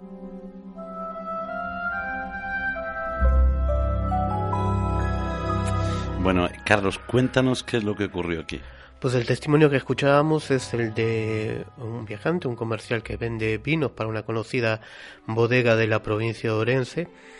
Y un día de 1995, una, una noche, paró, eh, cuando regresaba a su casa, eh, paró en, en, un lugar que llamado Peares, mm, en la provincia de Orense. Se encontraba a, a una hora de tiempo de distancia de llegar a su casa. Desde ese, desde ese lugar mm, llamó a su esposa. No había muchos teléfonos móviles en aquella, pero él tenía uno porque estaba todo el día fuera de casa. Y llamó a su mujer y le dijo que llegaría en aproximadamente una hora, una hora diez. Eh, continuó el viaje, debía atravesar la, la ciudad de Orense. Eh, en aquella época no había una autovía que hoy existe para llegar a Zenye, que es donde estaba su casa, y debía atravesar una zona urbana bastante grande. Eh, bast por bastante tiempo debía atravesar una uh -huh. zona urbana. Lo cierto es que él, que eh, lo contaba en el testimonio, pues comenzó a, sentir que el coche como si flotara, él se, se encontraba en un en una situación como de, de relax, de que aquello que estaba pasando no le sorprendía, y llegó a su casa en, en, mucho menos tiempo. En 20 minutos aproximadamente estaba en su casa. Y la mujer le dijo, oye, ¿cómo me, me llamaste y me dijiste que estaba, que estabas, eh, que aún tardarías una hora? Sin embargo, pues eh, ya estás aquí. Y otro detalle curioso es que el cuenta kilómetros marcaba muchos menos kilómetros que los que debía, que, que los que debía haber recorrido en, en esa distancia. ¿no? Uh -huh. eh, llama la atención aquí este y este es, el, es un eh, tiene este añadido curioso este caso que él veía eh, a los lados de del coche unas luces como si fueran las farolas decía como si como si estuviese viendo las farolas pasar pero a una altura como si estuviesen a la altura de la ventanilla como si el coche estuviese flotando. Y que no recuerda eh, haber atravesado esa zona urbana de Orense que debía que debía atravesar sin, eh, sin, embargo, sí que vio una luminosidad al fondo y que la identificó con la ciudad, pero que no, no recuerda haberla atravesado. Y el, el, el viaje duró eh, muchísimo menos de lo que había y, y, el cuenta kilómetros del coche marcaba muchos menos kilómetros de los que eh, debía marcar. Si te parece, podemos escuchar una segunda sí. parte de ese testimonio. Sí, pero antes eh, decirle a todos los que nos están escuchando, los que no conozcan la ciudad de Orense o la carre esa carretera, que mm, tienes que, o sea, es difícil equivocarte. O sea, sí, claro, no, no, había que atravesar una zona urbana, es decir, claro, una, o sea, zo una zona urbana que hoy en día se puede sortear prácticamente porque es, muy, es mucho menos, pero que en aquel, en aquel entonces, en 1995, había que atravesar una calle, una calle amplia, pero que, que es una zona totalmente urbana, con sus semáforos, sus pasos de cebra, eh, su tráfico. Estamos claro hablando te, de las 9 de la noche, un día de semana. Que te darías cuenta claro, de, de que por no, dónde no te puede pasar inadvertido eso. Uh -huh. eh, decía que la segunda parte del testimonio habla con muchos más detalles ese, ese momento en que veía las luces alrededor de su coche. Uh -huh. Bueno, ahora sí vamos a dar paso al segundo corte eh, en el que él nos cuenta más cosas. resuelto. el turbulante. yo, la sensación de mi coche, que nos tocaba asfalto. a Dije, hombre, pensar que yo estoy bueno, que de ahí ahora pues hay unos, unos 35 kilómetros. Yo, ya, ya se ve Orense. Se veía las luces allá al fondo como si fuera la ciudad de Orense. Uh -huh. Como si fuera así una, una, una, ciudad así. Se veía todo. El... Y yo iba por medio de, pues, como esas farolas, a ambos lados. Así farolas, con luces. Bien la cartera de luminar, estoy entrando en Orense ahí. Y yo no sé si pasé por Orense, si no pasé, yo no, no sé qué yo, llegué a mi casa.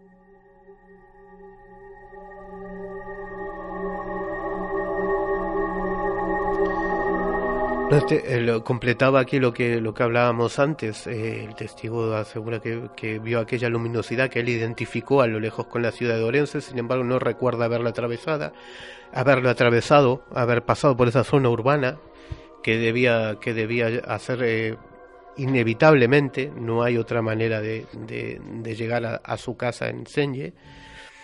Y, y además, pues ese detalle de las, de las luces que tenía al lado del coche, que el coche parecía flotar y que eh, como si las farolas estuviesen a la altura de la ventanilla, ¿no?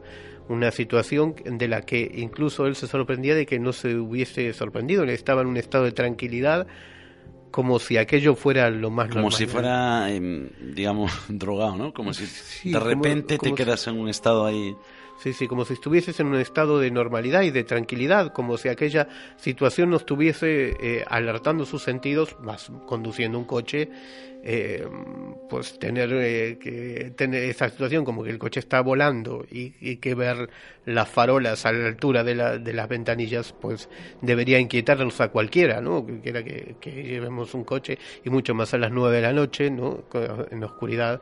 Y claro es una situación delicada. Y eh, lo de no haber atravesado la ciudad es, es algo que no, no se puede entender porque insisto no hay forma eh, o no había forma en aquella época de llegar a su destino sin haber atravesado una zona urbana importante, un tramo importante eh, de, una avenida en, en, la ciudad de Orense. Puede ser que se haya encontrado una puerta dimensional o un, ya me, estás, túnel, ya me estás preguntando eh, qué podía haber sido eso. Ya, me gustaría saber. Sí, pero a ver, alguna, no sé, alguna teoría tendrás, ¿no? Digo yo, algo, o, algo, no sé. A, mí estas cosas me recuerdan mucho, me recuerda mucho a situaciones de encuentros cercanos con ovnis. Lo que pasa que aquí no hay, no hay ese avistamiento, salvo el hecho de las, de ver las luces alrededor. Pero sí que se parece mucho eh, lo del coche flotar, lo de llegar mucho más rápido. Eh, se parece mucho a muchos casos de, eh, de, encuentros cercanos con ovnis. Lo que pasa que en este, en este caso concreto no hay avistamiento. Él simplemente pues reconoce esas luces Mm. Eh, como las farolas ¿no? de la ciudad y ya está. Sí, las farolas de la carretera, ¿no? O sea, que no en todo momento hay farolas en esa carretera, incluso hoy en día. Ni siquiera las, las hay, ¿no? Hay, hay tramos que él recorrió desde Ospeares hasta la ciudad de Orense donde no hay, no hay, eh, no hay farolas, ¿no? no hay iluminación artificial. Pero esa es la sensación que él tenía, de que las farolas estaban a la altura de las ventanillas del coche y que iban pasando rápidamente. Bueno, vamos a escuchar ahora otro de esos testimonios. En este caso es, eh, bueno, unas personas que se vienen de Madrid, ¿no? Al parecer. Sí, en, dos, dos profesores de artes marciales que eh, iban desde Madrid a, Galicia, concretamente ya hasta hasta prácticamente la provincia de Pontevedra, ¿no? Uno debía parar en Ponteareas, otro en, en Cangas eh, do Morrazo. Ambos, ambas localidades están prácticamente eh, ya en, el, cerca del, del, mar, ¿no? cerca del Océano Atlántico, tenían que atravesar toda la provincia de Orense. Sin embargo, aquí hay una particularidad respecto a otros casos, porque eh, ellos eh, debían seguir una ruta, es lo más normal es seguir una ruta a través de la ciudad de Benavente, en Zamora, luego a Gudiña para entrar en Galicia, la ciudad de Orense, y llegar hasta las, las dos localidades. Sin embargo, en un momento dado eh, sienten algo y cuando se dan cuenta en una, eh, están en otro lugar totalmente diferente, fuera de, su de la ruta que pensaban seguir, en una, en una localidad a la que es muy difícil acceder, que no, no es fácil llegar a, a, a Villa Martín de Valdeorras, que es donde se dieron cuenta de que estaban en una ruta equivocada, y en un tiempo que no coincidía con lo, con lo real. Pero podemos, si quieres, escucharlo y después... Pues vamos a escucharlo y seguimos comentando.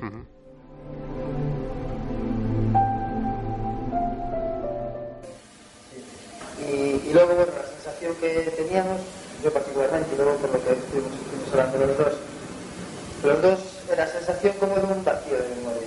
Sí. Esto que intentar recordar, pero cómo pasamos de aquí, de allí, aquí, y, que notas que algo te quedó, que, que, no que te falta, como si te faltaron pedazos de memoria, que te dices, no, no, no, esto no ah, a todo esto, a todo esto, sí, yo, eh, él, él notaba, él, o sea, se daba cuenta de algo extraño. Yo no que antes de darnos cuenta de todo el tema, yo ya notaba algo raro, ¿no? De hecho, paramos en un sitio a, a tomar algo y tal, y estaba, estaba con una, una sensación rara, así como veíamos que ya le pregunté, ¿no? Mira, ¿esto ¿cómo se llama? ¿Dónde está? Al, del, al, al del bar. No me acuerdo, si te dijo que me dijo un nombre rarísimo, un nombre rarísimo, ¿no? Y eso que, en este caso, luego fue cuando ya no me claro. cuenta del, del término.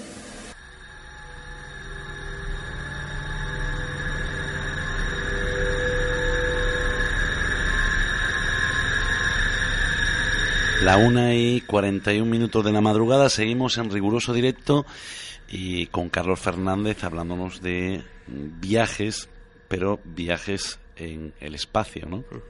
Sí, lo que normalmente en, en, bueno, en el mundillo del, de los misterios de la parapsicología se conoce como teleportaciones, ¿no? Es decir, un salto en el espacio, llegas a otro sitio donde no deberías o, o, al sitio que deberías, pero mucho más, más rápido.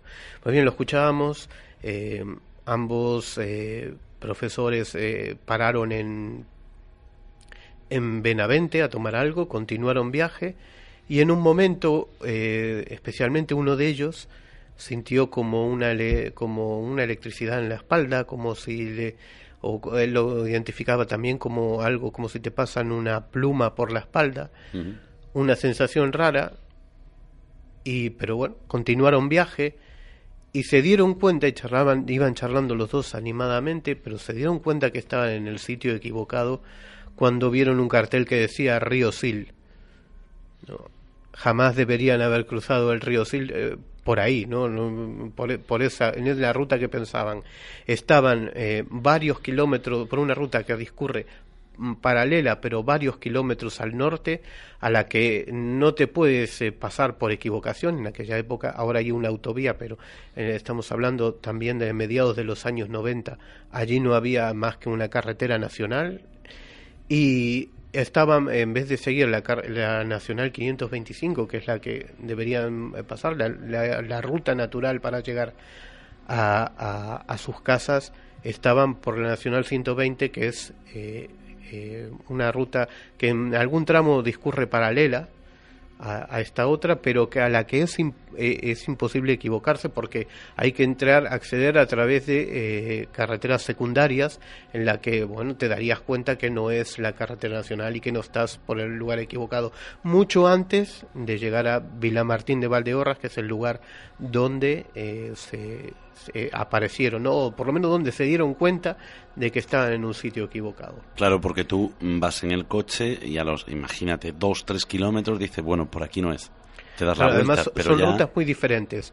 En, las, en la que deberían haber seguido es una carretera mucho más recta, ¿no? con algunas rectas y unas pendientes muy pronunciadas. Sin embargo, en la donde ellos aparecieron, donde se dieron cuenta que estaban equivocados, es una carretera eh, muy sinuosa que serpentea el río, lo cruza varias veces y claro, es, es, un, es, un, es totalmente diferente a lo que, lo que por donde debían haber estado.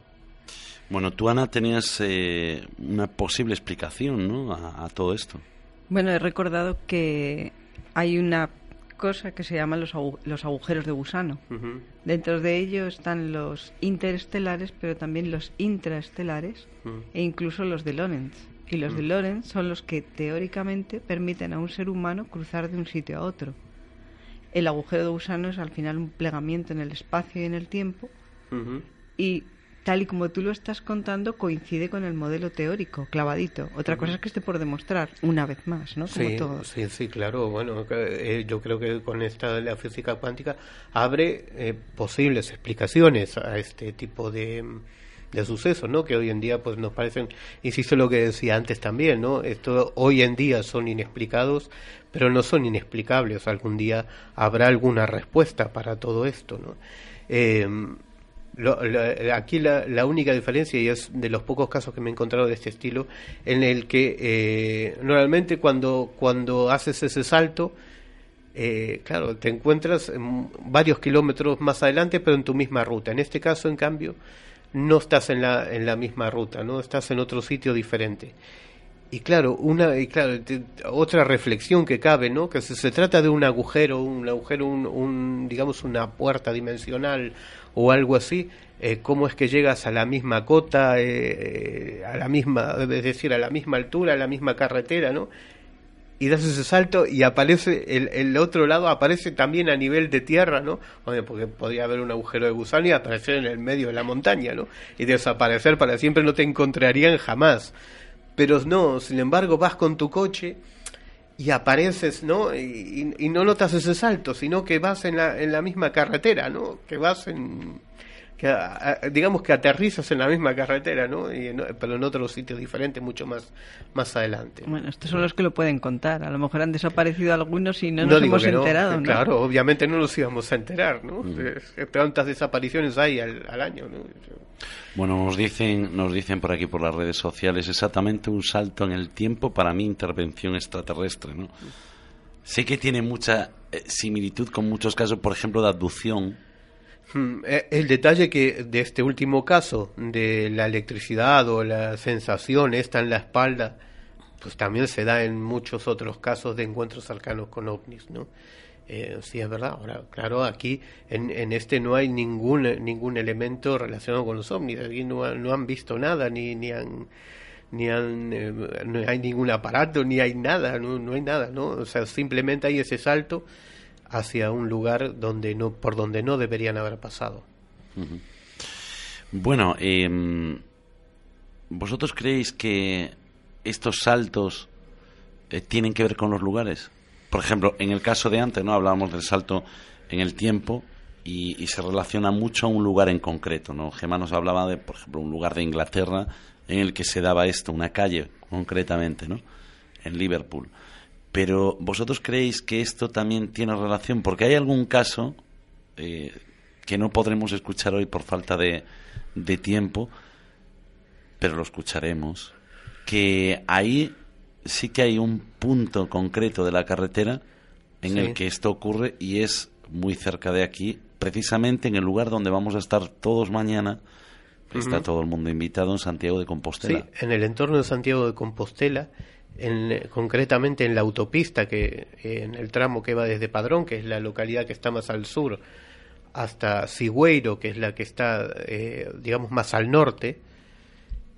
En ese tramo de autopista yo he recogido dos casos de teleportación donde eh, uno en, una dirección, en dirección sur-norte, han eh, aparecido sin haber pisado la, sin haber atravesado la ciudad de Santiago, que, que, la autopista circunvala Santiago y se ve perfectamente.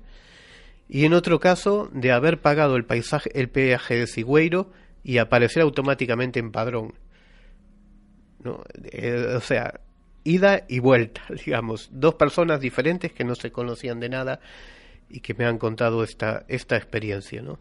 Uno de ellos, eh, los dos iban acompañados, en los dos casos había dos personas en el coche, y uno de, de estos dos casos, un viajante que debía parar en Santiago y apareció en Sigüeiro, eh, tuvo muchos años después otro, otro suceso de teleportación, pero en la ciudad de La Coruña. Bueno, lo que está claro es que, eh, bueno, además hay, hay un objeto en común, ¿no? Un camión, un camión negro. Sí, había, hay un, eh, un, siempre una cosa que como si fuera algo que estuviera fuera de lugar, ¿no? Eh, o, la, o, la, o, las luces que pasan alrededor de las ventanillas, o la sensación de electricidad en la espalda, o hay eh, o, una, un vehículo que no debería estar ahí o que no tiene ningún sentido. Y en el caso de, de Genaro Real, que fue el que vivió en dos situaciones eh, de, de, teleportación, una en 1995 y otra en 2005, pues en las dos aparecía un, camión sin matrícula, un camión negro sin matrícula, que él no le dio ninguna explicación, que la primera vez mm, no le llamó mucho la atención, pero la segunda le llamó profundamente la atención. Y eh, en ese momento de, de, en que estaba observando ese camión, o que lo rebasaba, o que lo seguía, pues es cuando ocurre este salto, ¿no? En un lugar, eh, uno en la, en la autopista, en la autopista, eh, como decíamos, entre Padrón y Sigüeiro, la, alrededor de Santiago, y otro en, desde las afueras de la ciudad de Coruña hasta la avenida de Monelos, para quien conozca el interior de la ciudad de, de, de, La Coruña, una zona totalmente urbana en la que apareció, y en esa, en esa segunda ocasión en la primera ocasión estaba eh, acompañado de su hijo y en la segunda de su mujer. Y ambos fueron testigos de, este, de estos saltos. Tú sabes que las dos personas que nos acompañan esta noche aquí en el estudio son de La Coruña. Ya no, va- no- nos van a pedir asilo político aquí. bueno, bueno, pero no hay que asustarse de nada. ¿eh? No, esto, Bueno, claro.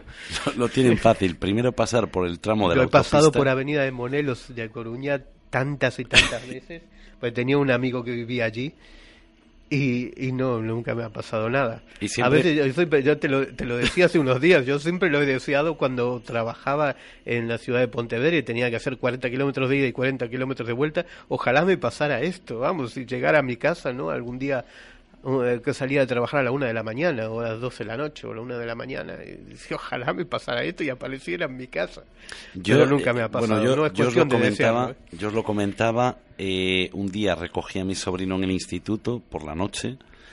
eh, me vengo de Vigo a- a- hacia Porriño, en la provincia de Pontevedra, y de repente vemos como un flash y aparecemos, pues no sé, imagínate, 500 metros, un kilómetro más arriba, ya debajo de un puente. Y los dos nos dimos cuenta, porque lo que nos llamó la atención a lo mejor es eso que dices tú, ¿no? Que hay algo que no tiene fuera de lugar, ¿no? Y fuese de repente como apagarse las luces y se enciende todo. Y me dice mi sobrino, ¿qué pasó? Y digo yo, ¿qué pasó? ¿Qué pasó? Estábamos los dos como diciendo, ¿qué pasó? ¿Qué pasó? Y eso, ¿no? Que después te lo comentaba, no sentimos flotar, no sentimos nada. Simplemente ese fogonazo de luz, no ver a ningún coche alrededor cuando teníamos coche delante y detrás, y de repente, pues, haber dado un giro que es. eh, tienes que hacer un cambio de sentido en esa carretera, tienes que hacer un cambio de sentido en la autopista y estar viendo ya hacia arriba y, y estar pasando por un túnel y decir tú, bueno, pues ya está, ya dimos esa vuelta y no me acuerdo cómo. Pero eso ocurre. Bueno, la 1 y 52, eh, yo os voy a, bueno, no os voy a despedir porque vais a estar aquí, pero ya vamos a escuchar la tercera parte del relato de Chus Nartallo y ya vamos a poner punto y final y a despedirnos del programa esta noche.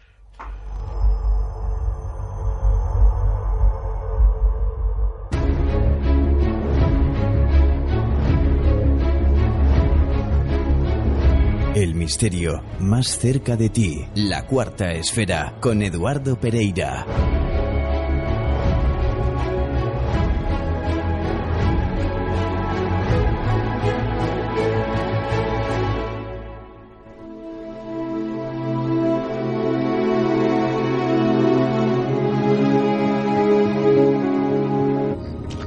Se para al lado de mi ventanilla.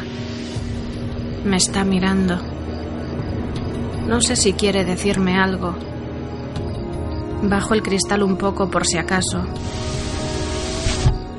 Me tiembla el pulso.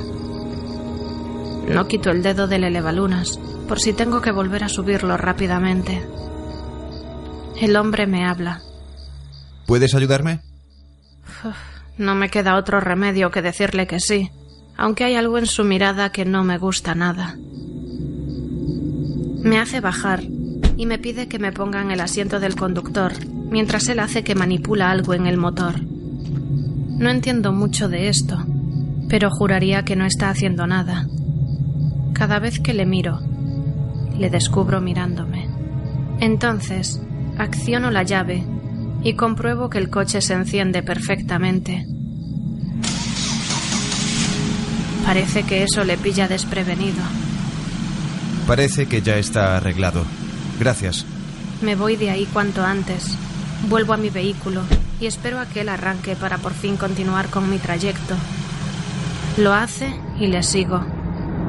Me percato de que la luz interior del coche de ese extraño hombre continúa encendida y entonces puedo observar cómo no deja de mirarme a través del retrovisor. ¡Oh, no! Está frenando de nuevo. Y todavía estamos en un tramo en el que no puedo adelantarle. ¿Qué querrá ahora? Se está bajando y se pone delante de mi coche. No dice nada, solo me mira. Me siento agradecida cuando aparecen dos agentes de la policía entre los árboles. Ese hombre sigue mirándome con una sonrisa. Por favor, tienen que ayudarme.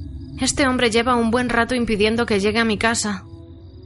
Señorita, acabamos de encontrar muerto al dueño de ese vehículo en el bosque. Y por aquí, la única persona que hay es usted, así que me temo que tendrá que acompañarnos. No puede ser. Está ahí delante. Lo estoy viendo a escasos metros.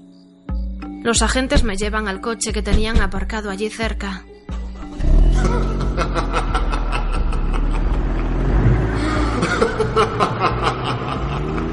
Cuenta la leyenda que cada año, al menos una noche, aparece en cualquier parte del mundo el criminal de la carretera.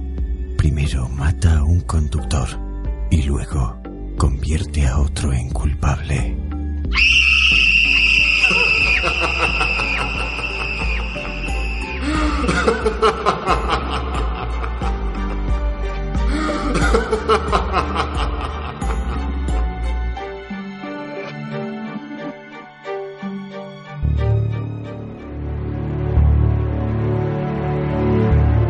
Suscríbete a nuestro canal de YouTube. Búscanos como La Cuarta Esfera.